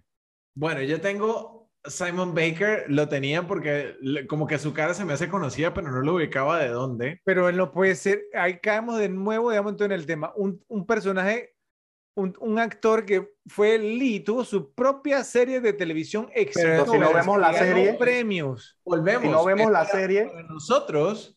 Eh, ok, pero, pero, pero, pero, pero Simon Baker, o sea, entonces, entonces yo puedo decir cualquier, voy a la lista de IMDb, escoge el último, digo que lo en algún lado y... Ok, te lo, te lo pongo así, Ralphie, ¿ok?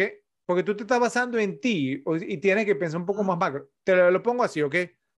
Porque como mencionó Joe, ¿cierto? La película que tú más mencionas es 10 cosas que odio sobre ti, pero la, ¿cuál es la serie que más menciona, ha mencionado Ralphie en todos los episodios, Joe? ¿Cuál es? De un asesino en serie. Ah, Dexter. Dexter, ok. ¿Quién hace el papel de Dexter, Ralphie? Michael C. Hall. Ok, entonces, si una persona no ve Dexter, no se sabe el nombre de Michael C. Hall, entonces Michael C. Hall es cómo se llama ese actor. Sí, para la persona, ¿cómo se llama ese actor? O sea, y, es que, una, es una, serie Fred, Fred, mega premiada. Fred, tú tienes que entender, tú tienes que entender que esto es para nosotros, no es para ti. Para nosotros, si yo no, veo la serie, es como, ¿cómo se llama? Ni siquiera es para nosotros, es para el público general. O sea, alguien que ve Dexter conoce a Michael C. Hall, alguien que veía The Mentalist conoce a Simon Baker. Sí, pero bajo esa premisa. Por eso, eh, bajo, esa, esa premisa, Tintín Mameluco, alguien ve esa serie y para él no es quién es ese actor. Pero, no, no, no, no, no, pero no estamos hablando de series que tuvieron un par de temporadas o una temporada y, las cancelaron, no. The Mentalist y Dexter son series que tuvieron no sé cuántas temporadas, bro. O sea, no, puedes hablar de que... No, estamos hablando de la misma liga de series. Te puedo decir que Michael C. Hall no ha aparecido sino como en una serie más después de Dexter. Y es perfectamente normal que alguien... Y, casi en ninguna película, eso es cierto, ¿sí? Por eso... Pero, Vamos, mi otro, otro ha salido. Te doy mi otro pick entonces. Dale. Adrian Grenier. El tipo medio protagónico en esta película y no apareció en nada más que Entourage y un par de videos de música. Y Pero le- el que vea Entourage, Rafa, sabe quién es el tipo. Entonces aquí no podemos meter a nadie. No, no, no, no, no, no, no, no, no, no, pero, pero aquí sucede otra cosa, ¿sí? Que es que Adrian Grenier no es que lo habíamos visto en muchas cosas tampoco, entonces no vas a reconocer la cara tampoco, ¿o sí? Sí, la cara se me hace conocida porque La cara se me hace conocida. un par no de películas. Con eso te digo todo. yo, Ok. yo no me vi Entourage, me vi Entourage la película y ni siquiera me acordaba que este tipo estaba ahí.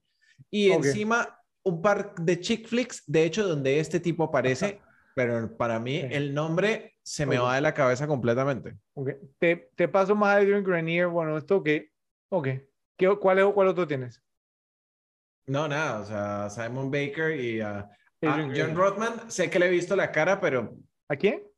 John Rothman, el editor, Ah, le he visto la cara, pero Sí, sí, yo también lo he visto, pero no me acuerdo dónde. Pero ese sí, es otro, otro candidato de cómo se llama este actor. Sí, es uno de esos tipos, pero no me acuerdo dónde lo he visto. Joe, ¿qué, tiene, Había qué una, había una colombiana por ahí colada que apareció en una serie colombiana que se llamaba Francisco el Matemático. No sé si, La tú la viste, serie, la he creo, o supiste de ella cuando vivías en Colombia. No, yo, yo no veía. Era como O sea, yo- una novela adolescente en prime time colombiano. Y la, la mujer esta apareció en un capítulo, eh, o sea, la puse solo porque pues es colombiana y apareció en un capítulo de una serie que conozco, pero Sí. Yo, la que yo, Lucía. yo, yo sabe esto, que yo en ningún país, digamos así, donde he vivido, pues que sea latinoamericano, eh, veo televisión local. No, te- te- puedo estar este. al lado de alguien muy famoso a nivel local y incluso aquí Yo en Panamá igual. y Yo soy igual. ni idea, ni idea. Nadie, no conozco a nadie de la farándula. Sí, exacto. Dale. A- Ale, ¿qué traes tú, Joe? Yo traigo al mismo, a Simon Baker, bajo la misma premisa. Yo no jamás he visto esa serie y yo nada más lo conozco de LA Confidential. Wow. Y lo volví a ver aquí y dije, es el, Ahí tienes. Es, el que se prostituye en LA Confidential. O sea, no es, no es nadie que haya salido en la, en la gran cantidad de películas que sirvan y solo sea una, en una serie que no vi. Esto es increíble, es increíble. Pero bueno, los repes nos dirán, bueno, yo, yo tengo otros candidatos, afortunadamente, ¿cierto? ¿Ok? Mis candidatos, les tengo tres, ¿ok? Y yo creo que cualquiera de mis tres es mejor que los suyos, ¿ok? Aquí vamos. El primero, David Marshall Grant, como Richard Sachs, el papá de Andy. Es un actor, digamos, porque ha salido en películas, actuó con Kevin Costner en American Flyers, eh, salió, digamos, en The Rock, la película, digamos, entonces de Michael Bay.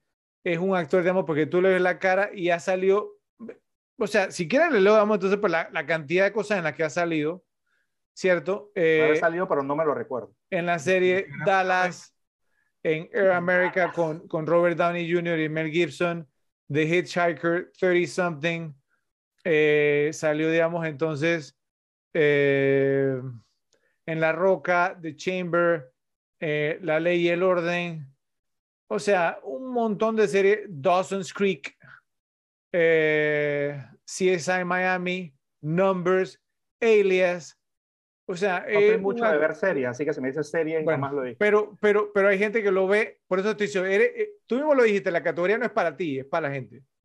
Y ese es un rostro que la gente... re- Al contrario. La categoría es para mí. que ¿Quién es que yo considero? nosotros, O sea, no para la gente. yo creo que el que estás equivocado eres tú. No, no, no, no, no. Bueno, se- seguimos, se- seguimos. El número dos, Rich Summer como Doug, uno de los amigos de Andy, el, el que conocíamos todo el tema de, de Ujú. ¿cómo se llama? Del, de la moda y eso, ¿no? Sí. Hacía el, el- el- el papel del, del amigo gay. Él, él hacía, él tiene, un, él tiene un rol re- recurrente en Mad Men, precisamente hablando de esa serie, ¿sí? Y ha salido, digamos, entonces también en, en- en varias series y películas. Ese es el 2. Y el 3 es eh, James Norton como Steven, el esposo de Miranda. Ese otro actor, digamos, que ha salido en una cantidad de cosas, incluyendo una serie que sé que le gusta a los dos, eh, Who's the Boss? ¿Quién manda a quién? Que hacía el papel, digamos, el ex esposo de Angela Yo me lo, me lo vi cuando tenía como 4, 5, 6 años. Bueno, No, pero, pero, pero bueno, pero, pero entonces me acuerdo son, de Tony Danza nomás. eh, esos son mis, mi- mis tres candidatos. Entonces, pero pa- para mí lo debería ganar eh, volando, corriendo David Marshall Grant, eh, porque, digamos, o sea, no ha tenido, digamos, ningún rol protagónico en absolutamente nada durante toda su carrera. Y vuelvo y digo, o sea, yo sé que van a escoger a Simon Baker, pero a mí me parece risible que escojan a, un protagonista de una serie que estuvo en el aire siete años, eh, múltiples, múltiples veces premiada, ¿cierto? Y que me digan que ese, ¿cómo que se llama ese actor? Pero no ha hecho nada más, güey. Bueno, ¿no te viste la serie? Es, Exacto. Es, el mismo Para mí eso solo sale en el Confidential. Bueno, ok. Entonces, por ustedes gana Simon Baker Repes. Eh, le damos, el, premio a quién es ese actor a Simon Baker. no, no, no, o sea, ¿Solo recordar la fecha? Repe, en sus manos está, ¿cierto? El poder. En sus manos está eh, opinar, ¿cierto? Y hacerles saber, digamos, entonces a las personas sobre sus errores. Entonces, ustedes son los que van a decidir al final si están de acuerdo, pues, con la persona o el actor, pues, no, que ganó esta categoría. Bueno, también en cada película siempre hay uno, ¿no? Y pues a Joe, digamos, siempre le gusta como detectar a este personaje. Entonces, ¿quién fue el mal actor? Así que empezamos contigo, Joe. Adelante. Bueno, tengo uno que acabas de decir, que es Chris Sommer haciendo el papel de Doc, el amigo de Andy, fanático de la moda. Rich Sommer, Rich. Rich Sommer. Eh, el tipo, o sea, cuando lo vi me pareció, eh, o sea, yo pensé que le iban a sacar la mano de por abajo porque me pareció, estaba viendo el show de los mopeds, era un tipo totalmente inexpresivo, parece una marioneta, o sea, su cara era la misma cara, más o menos lo que hablamos la vez pasada, bueno, que ese sí era un personaje viejo, o sea, un personaje que hace en, otra, en, otro tipo de cosas, pero el tipo, o sea, sus expresiones, su mirada, no, no, no, no lo oye para nada ni realista, creíble, ni bien actuado. Oye, ¿será, ¿será que cuando uno es fanático de una serie ve un actor que aparece en la serie, o sea, como que, sí, sí, sí, exactamente, digamos, como él sale en Mad Men, de, de, hecho él sale en, en, la que yo considero que es la mejor escena de la serie Mad Men, que es cuando Don Draper hace la presentación del carrusel. Sí, que es el tema, vamos, de, la, de, de las fotos, o sea, ¿no? Cuando aparecen en los años 60, ¿no? Que tú le dabas y, y, y se iban viendo las fotos él sale llorando, si lo buscan por YouTube de la escena, él sale llorando y lo hace muy, bien. Entonces, no sé, yo sé que no hizo la gran cosa en esta película, pero así como resaltara como el mal actor, tampoco lo así, pero bueno, ¿qué tienes tú, Ralphie? Bueno, a mí aparte de, Rich Summer, en la... cuando están en la fiesta y viene el embajador, no pude encontrar cómo se llamaba la mujer esta que está acompañando al embajador, la del pelo cortito. Esa mujer parecía, esa mujer parecía como el niño que actúa del césped en las obras de teatro del colegio, eh, o que lo ponen de árbol. Literalmente llegó y no, no pasó nada. Qué, qué vaina más nula. Parecía actuación de, obra de teatro de jardín infantil. ¿Pero te refieres a la que, la que era la, digamos, la amante del embajador o la que era la Amante del mejor, pero. Me parece un papel muy mínimo. Sí, tuvo tres segundos ahí. Pero. No sé. Bueno, para mí esos fueron tres segundos que. Insoportable. Exacto. Explica la teoría de la relatividad perfectamente. ¿Cómo tres segundos pueden parecer una hora? Ok, creo que le va a sorprender mi candidato. A ver. Aunque ya, aunque ya lo mencioné, pues si lo mencioné, digamos, que ha envejecido mal su actuación, es porque también actuó mal Adrian Grenier. Ah, sí. Y yo pienso pues, que, o sea, que el, simplemente no era el, actor adecuado para un papel como este. Y más, yo le quería preguntar quién hubieran puesto en ese papel, que creo que hubiera sido mejor, porque realmente, o sea, no sé. Eh, yo creo, creo que hubiera, hubiera, visto hasta Simon Baker mejor en ese papel. Con eso le digo todo. Ah. Está muy viejo. No sé. ¿Qué, qué opinan? O sea, pero ¿están de acuerdo con, con con lo que digo, porque Adrian Grenier, o sea, el papel está, muy encima de él. Rafa hubiera dicho que Ryan Reynolds. O sea, que ese es el favorito de él. Ah, bueno. No, no, no, no, no, pero cuando, cuando preguntó, el primero que se me vino a la cabeza fue Joseph Gordon-Levitt. Mm, me gusta, me, me, gusta, me gusta. como, como cercano de edad. O sea, pero, pero no, no, crees que de más edad, de bastante más edad que ella, ¿no te parece? No, en ese momento no. A ver, ya tengo más, que... Más, o menos similar. Es más, cuidado que, cuidado que Gordon Levitt es un poquito más joven. Más o menos. Cuidado que Gordon Levitt es un poquito más joven. Un año mayor. Joseph ah, Gordon Levitt tiene 41 y ella tiene 40. 40. ¿Qué, qué, qué, les parece James Franco? También. Lo hubiera visto. Aunque hoy no lo toca a nadie, pero ni con, ni, ni, con, ni con un palo de 10 metros. Ni con un puntero láser. es que, bueno, entonces, ¿algún otro candidato, yo? No, no, solo, solo tenía yo ese. Que, que yo fue, el que más me chocó porque lo vi, porque salió varias veces y todas las veces era como que, o sea, se ve que el tipo no es un tipo de la moda y no lo actuó bien, pues simplemente no lo siente. Tuvo, tuvo una buena línea de diálogo cuando lo digamos como del, de los bolsos de las mujeres. me, parece que lo... lo, lo una buena línea, pero la actuación fue muy forzada. bueno, eh, bueno eh, Ralfi, al parecer yo y yo estamos en extremos opuestos, entonces tú vas a romper el empate. A ver, ¿con quién te vas? Ok, yo digo que por malo y por desconocido a, a Adrian Grenier. Adrian Grenier. Ok. Bien, bien, Ralfi. Oye, concordamos y bueno, y ganamos esta categoría. se va con doble categoría. Sí, doble categoría, sí. sí doble nominación. Por ahí lo agarran los paparazzi. Sí, bueno. bueno, Repes, pues si están de acuerdo con el actor que, que, elegimos en esta categoría, por favor nos lo hacen saber y si no también nos escriben en la sección de comentarios. Ahora entregaremos, esta categoría va a estar, creo que vamos a ver si nos va bien, porque es el premio Christopher Walken para quien fue el roba escenas. Y yo pienso pues que mm, es probable que usted mencione un par de candidatos que estuvieron demasiado tiempo en la película y que fueron personajes principales. Espero que no sea el caso, porque ahí sí voy a plantarme fuerte. Entonces, te, eh, vas a sorprender. En, esta ocasión, creo que ustedes se van a sorprender con mi pick también, pero empiezas tú, Ralfi, adelante. Ok, honestamente yo me voy por uno que estuvo bastante tiempo, pero es que no hubo, no hubo tantos personajes que, que para mí se robaran una escena. Va a decir Stanley Tucci. No, no, no, Stanley Tucci ya estuvo demasiado. Ah, ok, ok. Pero me voy con una doble nominación para Simon Baker. Mm, creo que salió demasiado también. Mm, pero de los, pero, o sea, fue de los que menos salió y más relevancia tuvo a la historia. Y, sus escenas, la verdad es que estuvieron muy bien hechas. El tipo, el tipo es bastante bueno. Pero de ahí. ¿Cuántas veces sale? Sale en la fiesta cuando se conocen. Sale como cuatro o cinco veces. Sí, sí. Sale Harry Potter, sale después en la gala. Y, y, en París no sale demasiado. Tengo que darle, tengo, que darle la, la, razón a Joe Ralph, la verdad. sale demasiado. No, no, no, o sea, y por eso, por eso digo, definitivamente tengo que ir con uno de esos, porque de ahí para abajo no encontré nadie que, se, que me resaltara tanto como para darle un robo a escenas. Yo no concuerda contigo, mira la cara de picarón, míralo, míralo. Adelante.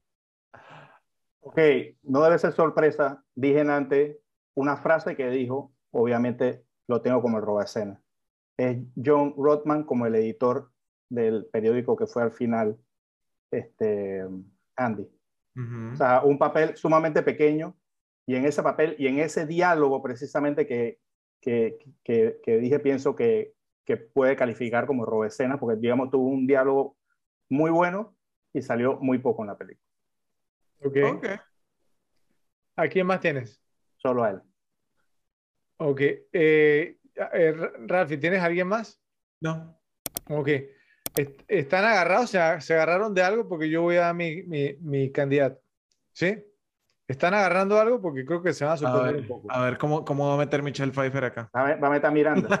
No, no, no. No, no. No, no, no, no, no. Mi, mi candidato para quién fue el robacenas y le va, le va a sonar cómico Giselle Bonchen. ¿Cierto? Porque pienso que salió poquito, pero lo hizo, vamos, bastante bien, ¿cierto?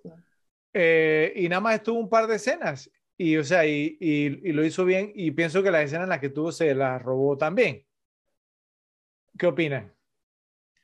Pienso que sí, pero no me parece nada para escribir a casa. Me parece que ella no le aportó nada a la trama. Pienso que John Rodman sí le aportó a la trama. Ok. ¿Qué opinas, Ralph? nuevamente te toca romper el empate. Sí. Mira la cara. Lo, rompo con Simon Baker. No, lo, voy con Rothman y que de hecho ya lo había escogido para, para ¿cómo se llama este ¿Cómo se llama ese actor? Bueno, está bien. Quiere decir que alguna impresión dejó, pues. Me voy basado en eso. Ok, ok. No, no me molesta la, la selección, simplemente pues o sea, me fui con Giselle Bunchen. obviamente, pues muy, muy atractiva, y la esposa de Tom Brady, el GOAT, ¿sí? el mejor quarterback de todos los tiempos, entró en la NFL, entonces bueno. Eh, pero repes, pues si están de acuerdo, entonces nos lo dicen en la sección de comentarios y si no, también. Vamos ahora con los datos medio googleados. Entonces ahora te toca iniciar a ti, Joe. Adelante. El primero que tengo aquí es que el primer día de filmación, Mary Streep le dijo a Anne Hathaway, creo que eres perfecta para el papel. Estoy muy contenta de que trabajemos juntas. Luego hizo una pausa y continuó con, eso es lo último agradable que te diré. Y así fue.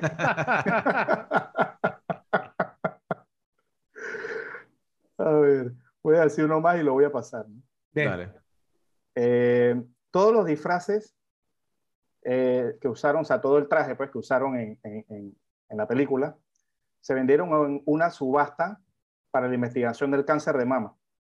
Anne Hathaway compró el vestido verde que usa, este que tengo detrás, eh, y Mary Streep conservó unos anteojos, digamos, de, de, de, sol, del tema del rodaje, que los usó nuevamente como dona durante la famosa escena Money, Money, Money en Mamma Mía del 2008, que no la vi, no sé por qué lo busqué. No, no, no la he visto, pero mira, Rafi, ¿quién iba a decir que yo... completa.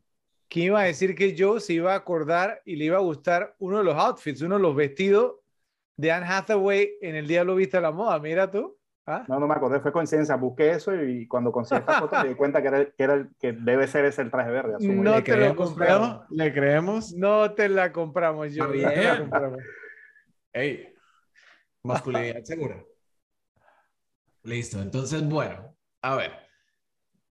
Meryl Streep rechazó la primera oferta de, hacer a Miranda Priestley porque el salario aparentemente era así, insultante de lo bajo. Pero bueno, al final decidió. De hecho, por lo que tú decías, Joe, de, de que Meryl Streep en el primer día de filmación le dijo lo único nice a, a Anne Hathaway y fue, eh, creo que eres perfecta para el papel. De hecho, eso sale de que Meryl Streep, después de que vio Brokeback Mountain, estaba literalmente moviendo cielo y tierra para que Anne Hathaway fuese escogida como, como Andy. ¿Ok? Ya les había comentado otro, que era que Emily Blunt fue la que todas esas líneas así tajantes y medio ácidas que decía, ella misma las, las improvisaba, o sea, fueron completamente de su autoría. Me pareció súper, súper, súper interesante. Especialmente la, la, que tú comentaste de que, de que estoy, estoy escuchando esto y quiero escuchar esto. Ella, ella dijo en una entrevista que eso se lo había escuchado una persona en Inglaterra, porque, porque ella es británica, ¿cierto? Eh, a, una, a, a, una amiga de ella que era madre, que es madre, pues, ¿no? Y que los hijos la tenían y que, y que la amiga hizo eso mismo, le dijo a los hijos, esa misma con, con la mano Exacto. y se lo copió. Eso fue lo que dijo, pero bueno. Listo. Y uno que me, que me encantó, que me pareció increíble, es que para el papel de Nigel, hasta antes de 72 horas de empezar a filmar, no tenían a nadie. Wow. Wow. O sea, literalmente ni siquiera era que tenían otro casting option, nada, nada. Y eh, bueno, al final, el tema es que consideraban que Stanley Tucci era perfecto y logró audicionar 72 horas antes y lo escogieron y empezaron a... Menos mal, men, men, menos mal. Mientras que estábamos acá, yo busqué también para, para el papel de Nigel, encontré un, uno más yo que fue considerado. Al Pacino. no, mentira. Tu clásica tarjeta. Me, mentira. Me, no, oye, oye, oye, oye la, la, la, cara de Joe cuando le hago esa broma never gets old. ¿ah? Nunca, nunca envejece la cara de Joe. Estoy tratando de recordarme algún papel de Al Pacino similar y no me viene nada. Así okay. la mente de Joe de ahora empezó a procesar. ¿Cómo puede ser esto? ¿Cuál? ¿Al Pacino de qué? ¿Al Pacino de qué? Sí, ¿qué, qué, qué más tienes, Joe? Ok, este. Solo dos días de la producción tuvieron lugar en París. Parece que era demasiado caro llevar a Meryl Streep a Europa. Me imagino que tenía unas exigencias, qué sé yo. Wow. Dos pisos de hotel, qué sé yo. Eh, por lo que sus escenas, las que eran en París, fueron totalmente rodadas en Estados Unidos, salvo, digamos, los de mm. planos, los planos esos de ubicación. Eh, Anne Hathaway realmente pasó de una talla 6 a una talla 4 durante la filmación. Y por último, Anne Hathaway se preparó para el papel ofreciéndose como voluntaria durante una semana como asistente en una casa de subastas. Esa no, no la había encontrado yo. Ok. ¿Tienen algo más? No, dale, Ok, voy yo entonces. Primero, eh, el nombre de Miranda, ¿sí? Eh, proviene del latín mirandus, que significa maravilloso, prodigioso y digno de admiración. Entonces, por eso la, autora de la novela, entonces le puso así al personaje. Giselle Bonchen, hablando pues no de, mi candidata para la roba escena, accedió a estar en la película, pero solamente si no hacía el papel de una modelo. Que ella dice pues que no quería hacer papel de modelo siendo modelo en la vida real. Meryl Streep basó el estilo de hablar de Miranda, o sea, casi susurrando, donde le, preguntaron por qué hablaba así, ella dijo, porque eh, lo basó en Clint Eastwood, a quien la dirigió ella en, los puentes de, de Madison, eh, diciendo que él nunca levanta su tono de voz. Entonces que cuando Clint Eastwood habla, que todo el mundo tiene como que acercarse, sí, como y que ella dice que cuando ella presenció eso, ella dice que eso lo hace el hombre más poderoso de Hollywood porque dice que es el, hombre que tiene todo el poder y que no, no, no tiene por qué levantar su tono de voz y que cada vez que habla la gente se calla porque quieren escuchar todo lo que dice. Entonces ella dijo que basó su personaje en Clint Eastwood, imagínense. Bueno, eh, la línea que Miranda dice casi al final, eh, que dice todos quieren ser como nosotros, originalmente era todos quieren ser como yo, pero a Meryl Streep le pareció, digamos, como que eso hubiera sido demasiado ensimismado y demasiado egocéntrico de parte de Miranda, aunque pues obviamente lo era, y que pensó que la, línea iba a quedar mejor, todas quieren ser como nosotros, o todos quieren ser como nosotros, y la verdad es que fue una buena decisión. Y les tengo una última, y esta última les se la voy a contar rapidito, y quiero, digamos, entonces conocer sus opiniones, ¿ok? Porque entonces, eh, si buscamos, o sea, buscando las, las escenas borradas, ¿cierto? Eh, obviamente esto es datos medio googleados, entonces medio googleando uno encuentra las escenas borradas, una escena que borraron en la que pasó lo siguiente, ¿se acuerdan la gala donde estaba el embajador, cierto? Que Andy, eh, pues no, que se acordó el nombre del embajador, bueno, después pasan, la, en la escena están adentro de la gala, ¿sí? Entonces están como reunidos y llega el esposo de Miranda borracho, ¿sí? Porque al parecer, digamos, entonces, bueno, no, no al parecer, en la escena donde ellos estaban discutiendo y peleando cuando llegó Andy a dejar el libro, él dijo que lo habían dejado, ella lo dejó plantado en el, en el restaurante, ¿se, acuerdan? Y era por eso. Entonces, el esposo de Miranda llega y agarra al jefe de Miranda y lo empieza entonces como a insultar, ¿cierto? Frente a todo el mundo, frente al embajador y todo el mundo. Entonces, Andy agarra al jefe, ¿cierto? Al que este Nigel eh, dice que se lo encuentran en el ascensor. ¿Se acuerdan a ese, ese personaje? Que Nigel eh, dice, ya sabes lo que dicen, hombre pequeñito, enorme ego, ¿sí? bueno, entonces Andy lo agarra y se lo lleva, como a preguntarle, así como, ay, mire, que no sé qué, que cuénteme sobre esto, entonces como para entretenerlo. Y entonces Miranda se lleva al esposo, entonces Miranda empieza como a bailar con el esposo y la escena entonces termina así, Miranda viendo a Andy, así como a través, digamos, ¿no? del grupo y le, y le hace así esta mueca como diciéndole gracias y le sonríe. Para mí esa escena hubiera dañado totalmente la película y menos que la, no, cortaron. No, tuviste que decirlo y, lo pensé una vez. Totalmente lo hubiera dañado porque le hubiera, quitado, le hubiera quitado la gracia del final de Miranda. Exactamente, exactamente.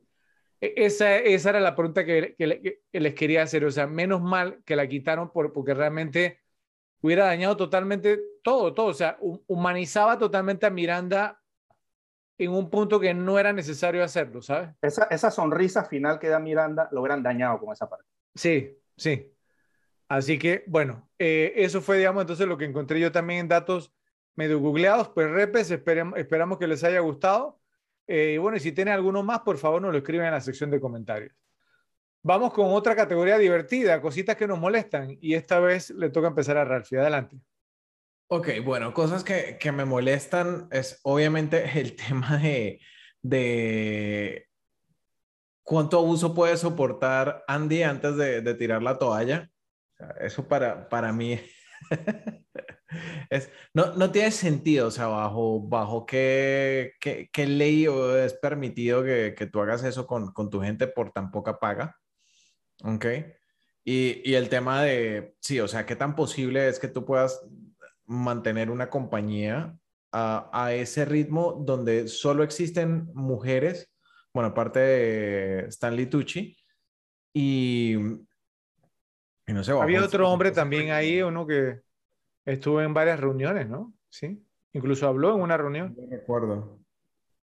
No eh, recuerdo. O sea, en, en, toda la película, Anne Hathaway solamente no aparece en una escena. Y esa escena es como la mitad de la película y es la escena eh, donde están reunidos como en una sala de juntas. Sí. Uh -huh. Y entonces uh -huh. entra Emily con la tos y no sé qué, y entonces okay, sí, sí, eh, sí. Miranda dice, esa es la única escena de toda la película donde no aparece Andy. ¿Sí? Y eh, en esa escena hay un actor, eh, digamos, obviamente, pues, ¿no? Que, que, que propone algo de flo flores en, en, primavera, algo así. No, no, ese, le dice, era una mujer, era una mujer. Sí, sí, sí, pero él respalda la propuesta de la mujer y Miranda le dice, flores en primavera, qué original, ¿cierto? Bueno, pero no, sí, sí, sí habían otros hombres ahí. Y el tema, y el tema de cómo, cómo carajos en New York hace eh, Andy y su novio que es cocinero eh, para pagar un apartamento en, que aparentemente es en Manhattan y salir a restaurantes. Yo, yo lo pensé también, Ralph, eso es un buen punto, pero no. ¿sabes qué se me vino a la cabeza? En la, en la, escena cuando ella cena con el papá, el papá le pasa un sobre con, con plata. Sí. a lo mejor los padres los estaban patrocinando ahí también. Pero eso es algo que me molesta muchísimo de, de, de, muchas películas en general o series y es que, no sé, la, la persona que trabaja barriendo eh, en un super apartamento en Nueva York. Exactamente. ¿no? Y, y, en Nueva York por un, por un huequito te, te tumban la cabeza. Sí. Sí. O, o sí, eh, o, o, como los, los, shows estos de, de remodelación de, de, casas, ¿no? Somos, soy enfermera, soy profesor sustituto y estamos buscando una casa de no, me, de, de no más de un millón de dólares. bueno. Esas son como las cositas que más ruido me hicieron en general. Ok. ¿Yo? Ok, yo tengo dos cositas. El primero, la primera. ¿No les pareció un poquito exagerado el tratamiento de rockstar que recibía Miranda, o sea, que la tipa llegaba a un lugar, había paparazzi, fotógrafos, o sea, ese es un tratamiento para, de repente, para una top model, para un rockstar, para una estrella de Hollywood, pero para una editora, puede ser la mejor editora y lo que tú quieras del mundo, de la revista del mundo, pero que, que tengas ese tratamiento siendo una chief editor de una revista, o sea, pero, eso me pareció no un me poquito pareció, exagerado. pero yo, no me ahí pareció sí, exagerado. Exacto. Ahí lo que pasa es que cuando habían fotógrafos y paparazzis y todo eso eran Era galas. para todos. Era para todos, sí. Eh, sí, eran, eran galas, porque de hecho... Sí, si- sí, pero la tipa salía y todo el mundo le tomaba foto como si hubiera llegado Michelle Pero, Jones. o- co- co- que le, le- te voy a dar un paralelo, Joe, o sea, que, que, que, que espero que conozcas, ¿cierto? Pues estamos hablando, obviamente, de este un canal de películas, ¿cierto? Este es como si, no sé si ustedes saben quién, quién fue Roger Ebert, el crítico de cine, ¿cierto?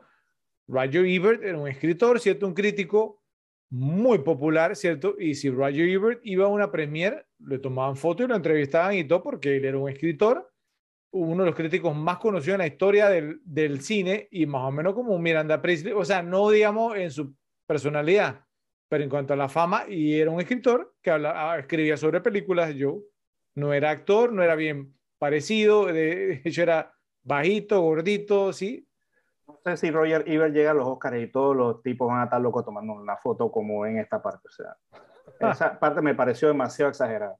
no sé.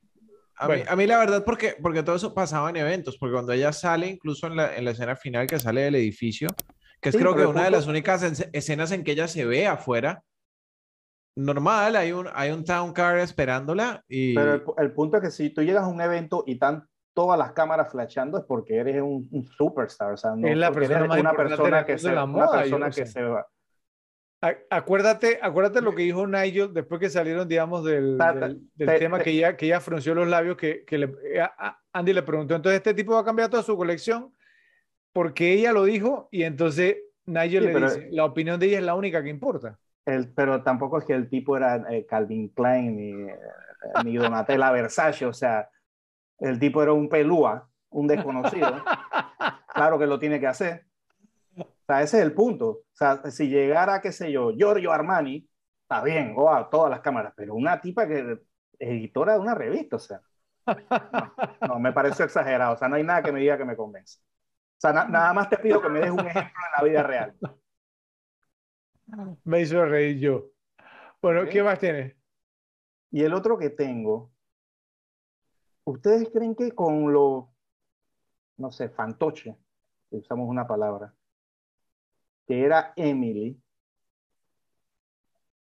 ella iba a aceptar toda esa ropa donada, donada que le iban a dar. O sea, no, sé, o sea, pienso que es como fuera de, fuera de personaje, o sea, una tipa que se cree lo que ella se cree, iba a aceptar como ropa donada que esta tipa se trajo de París para que le diera. Eh, eh, o sea, eh, el papel de Emily me recuerda un poquito a, a, la, a, la, hermana de Skyler en Breaking Bad, o sea, que, ella se creía como de la realeza, no sé qué, o sea. ¿Tú crees que una, una persona con esas características va a decir que, Ay, sí, sí, dame, o sea, por, por orgullo no lo van a hacer? Pero, pero yo, o sea, digamos, yo, yo ahí me, me, lo tomé, no sé qué opina Ralphie, como que Andy se la llevó a ella, ¿cierto? O sea, le llevó la ropa, nunca se la puso, ¿cierto? Y, pues, y ella sabía lo que era, o sea, que ella quería ir a París por la ropa. Entonces yo dudo mucho que Andy haya usado la ropa y después se la pasara, digamos, ya usada. Después de, después de cómo quedaron, de que ella se quedó, que ella estaba enojada con ella, entonces ya... Por eso mismo se la llevó. Para tratar, digamos, entonces como de limar las asperezas. ¿Tú qué opinas, Ralph? Yo, yo no creo que Andy le hubiera dado ropa usada. La, la verdad, la verdad es que a mí eso cero me, me hizo ruido y ya, ya trabajan para Miranda, tienen poca dignidad y poca plata. O sea... Okay. Imagínate esa ropa que se ponen ellas, ¿cuánto cuesta? Y, no, y son mal pagas como asistentes. Sí, en el, en, el, en el trabajo les daban eh, zapatos Manolo no sé qué y que no sé qué, bueno la, La, la, cuñada de Walter White era una muerta de hambre, pero se creía que era la gran cosa, ¿entiendes? Sí, pero, sí, pero ella, entraba a las zapaterías a robar. Eh, yo que robaba, Era cleptómana. bueno, pero, yo, lo veo un punto de vista de personalidad. O sea, esa personalidad no me parece el, el, que acepta cosas reales. Eso Bueno, ¿qué, ¿qué más tienen? Yo solo tengo eso. Ok, bueno, yo tengo tres nada más, ¿ok? La, la primera, eh, ok, Emily dejó establecido que el, el, inicio que ya llevaba como año y pico, ¿cierto? O sea, o dos años, algo así, trabajando con Miranda. Y entonces, está bien, Miranda la llamaba, le decía Andy Emily, pero entonces cuando llegaron a París y en una escena donde estaban hablando con Valentino, entonces Miranda le dice a Valentino, mira, te presento aquí, esta es mi nueva Emily. Entonces, ¿por qué Valentino iba a saber quién diablos era Emily? Si Emily, primero que todo, nunca había ido a París, según lo que ella dijo. Entonces, ¿por qué Valentino iba a saber quién era Emily? Aunque lo hubiera conocido. Exactamente, sí, sí, ahí creo que ahí fallaron, porque, o sea, sí, además que el tiempo que ella llevaba como asistente, dudo mucho, digamos, o sea, pues no que cuando Emily llamara o recibiera llamadas, digamos, de Valentino, que sea fuera Valentino el que estuviera en el teléfono, que contestara directamente, ¿sí? Entonces, ¿por qué Valentino iba a saber quién era su nueva Emily? Sí, o sea, yo, yo, yo, no lo veo así, yo lo veo más que nada como una manera de humillar a, a, esta chica. No, no, no para que Valentino supiera quién era Emily, sino para que ella se diera cuenta que no le quería decir ni su nombre, qué sé yo, o sea. No, no, no, pero, pero ya estamos hablando en la, eh, esto fue en París, yo, o sea, ya digamos cuando Miranda había, había escogido a Andy, ya le decía a Andy. No, no tenía por, por, por qué humillarla, ¿sí? Entonces eh, fue por eso como, o sea, ella lo dijo más, más bien como para ilustrarle a Valentino que Andy era su, su asistente, ¿sí? Esta es mi nueva Emily. Entonces yo decía, bueno, pero ¿cómo Valentino va a saber quién diablo es Emily? ¿Sí? A eso yo me refería. Entonces creo que ahí fallaron, digamos, en, en esa escena, uno. Dos, una de las cosas que ya mencioné, o sea, pues no el grupo de amigos de Andy con ella, o sea, no encaja en nada, digamos, o sea, pues la amiga, o sea, ¿no? La, la, la, morenita, o sea, se ve mucho mayor que ella, por lo menos unos 10 años mayor que ella. Entonces, ¿dónde se conocieron? En la universidad, no sé.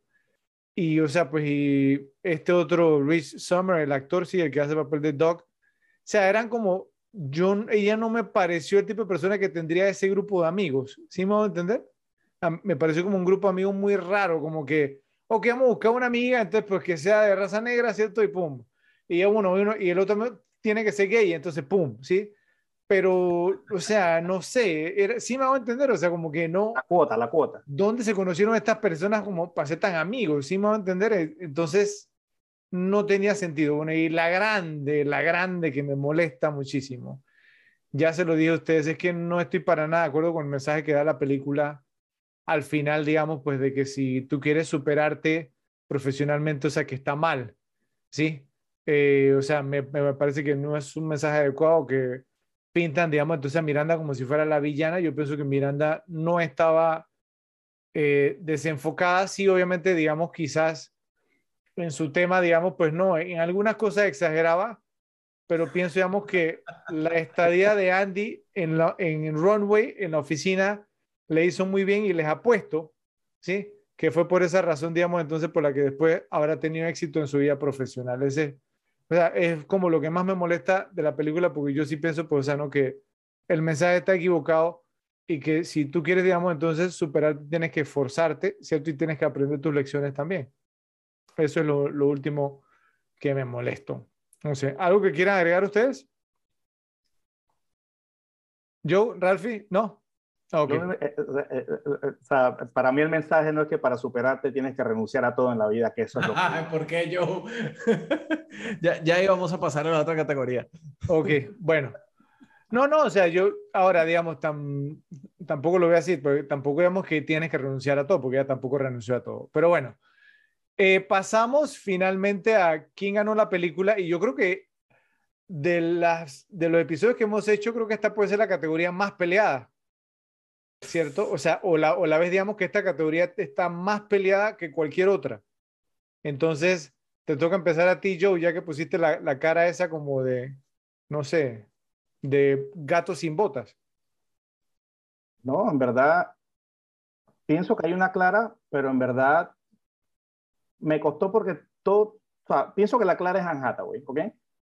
Pero, o sea, digamos que no fue su primer papel, tampoco fue su primer papel en una gran película, pero, pero eso pienso que fue su primer papel, digamos, después de haber salido en Brockman fue su primer papel, digamos, que se difundió y dio, y dio a conocer más su, su talento. Entonces, por eso, porque estuve viendo el director, no, obviamente me no, Stanley Tucci ya había hecho, digamos, mm. cosas buenas y ya era conocido Stanley Tucci. Hay un nombre más. Menos por mí. Este, ¿Hay un nombre más? Emily Blunt.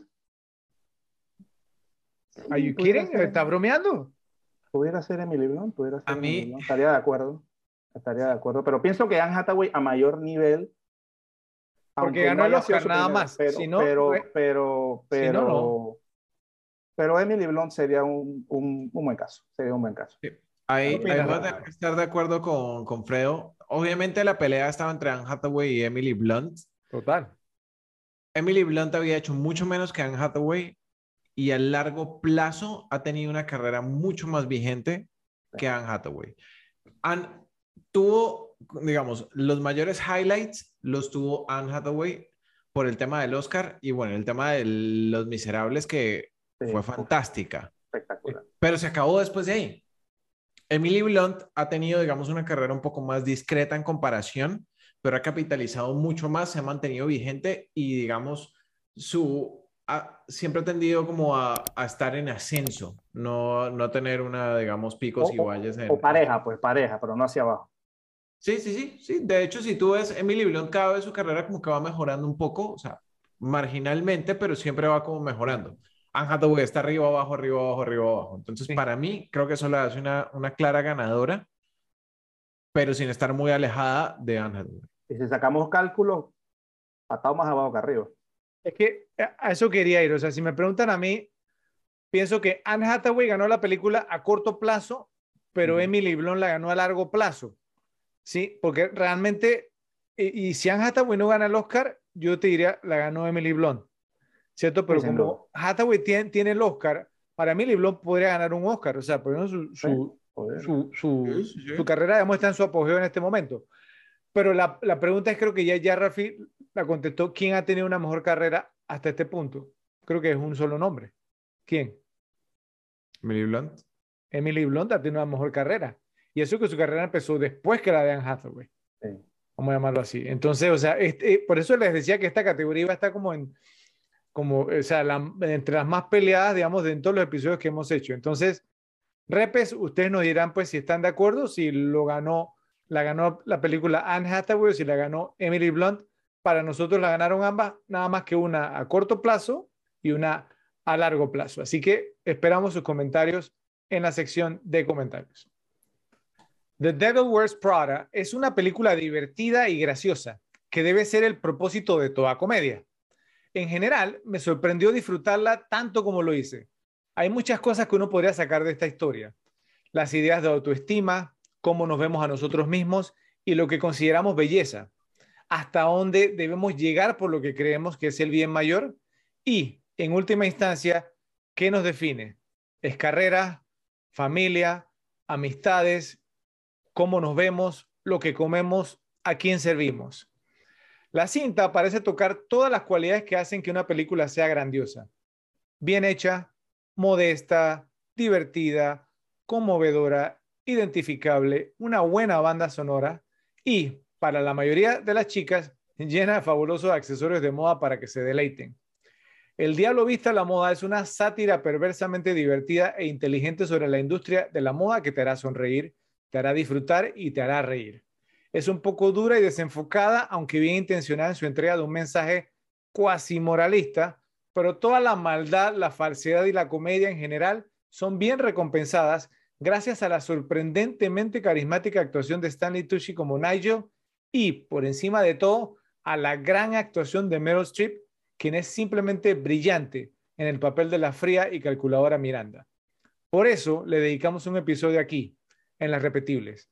Les agradezco muchachos, José y Rafa, y también les agradezco a ustedes, Repes, por estar con nosotros. Los esperamos en el próximo episodio de las repetibles. ¿Por qué? Porque hay películas para ver y disfrutar una y otra vez. Y corte.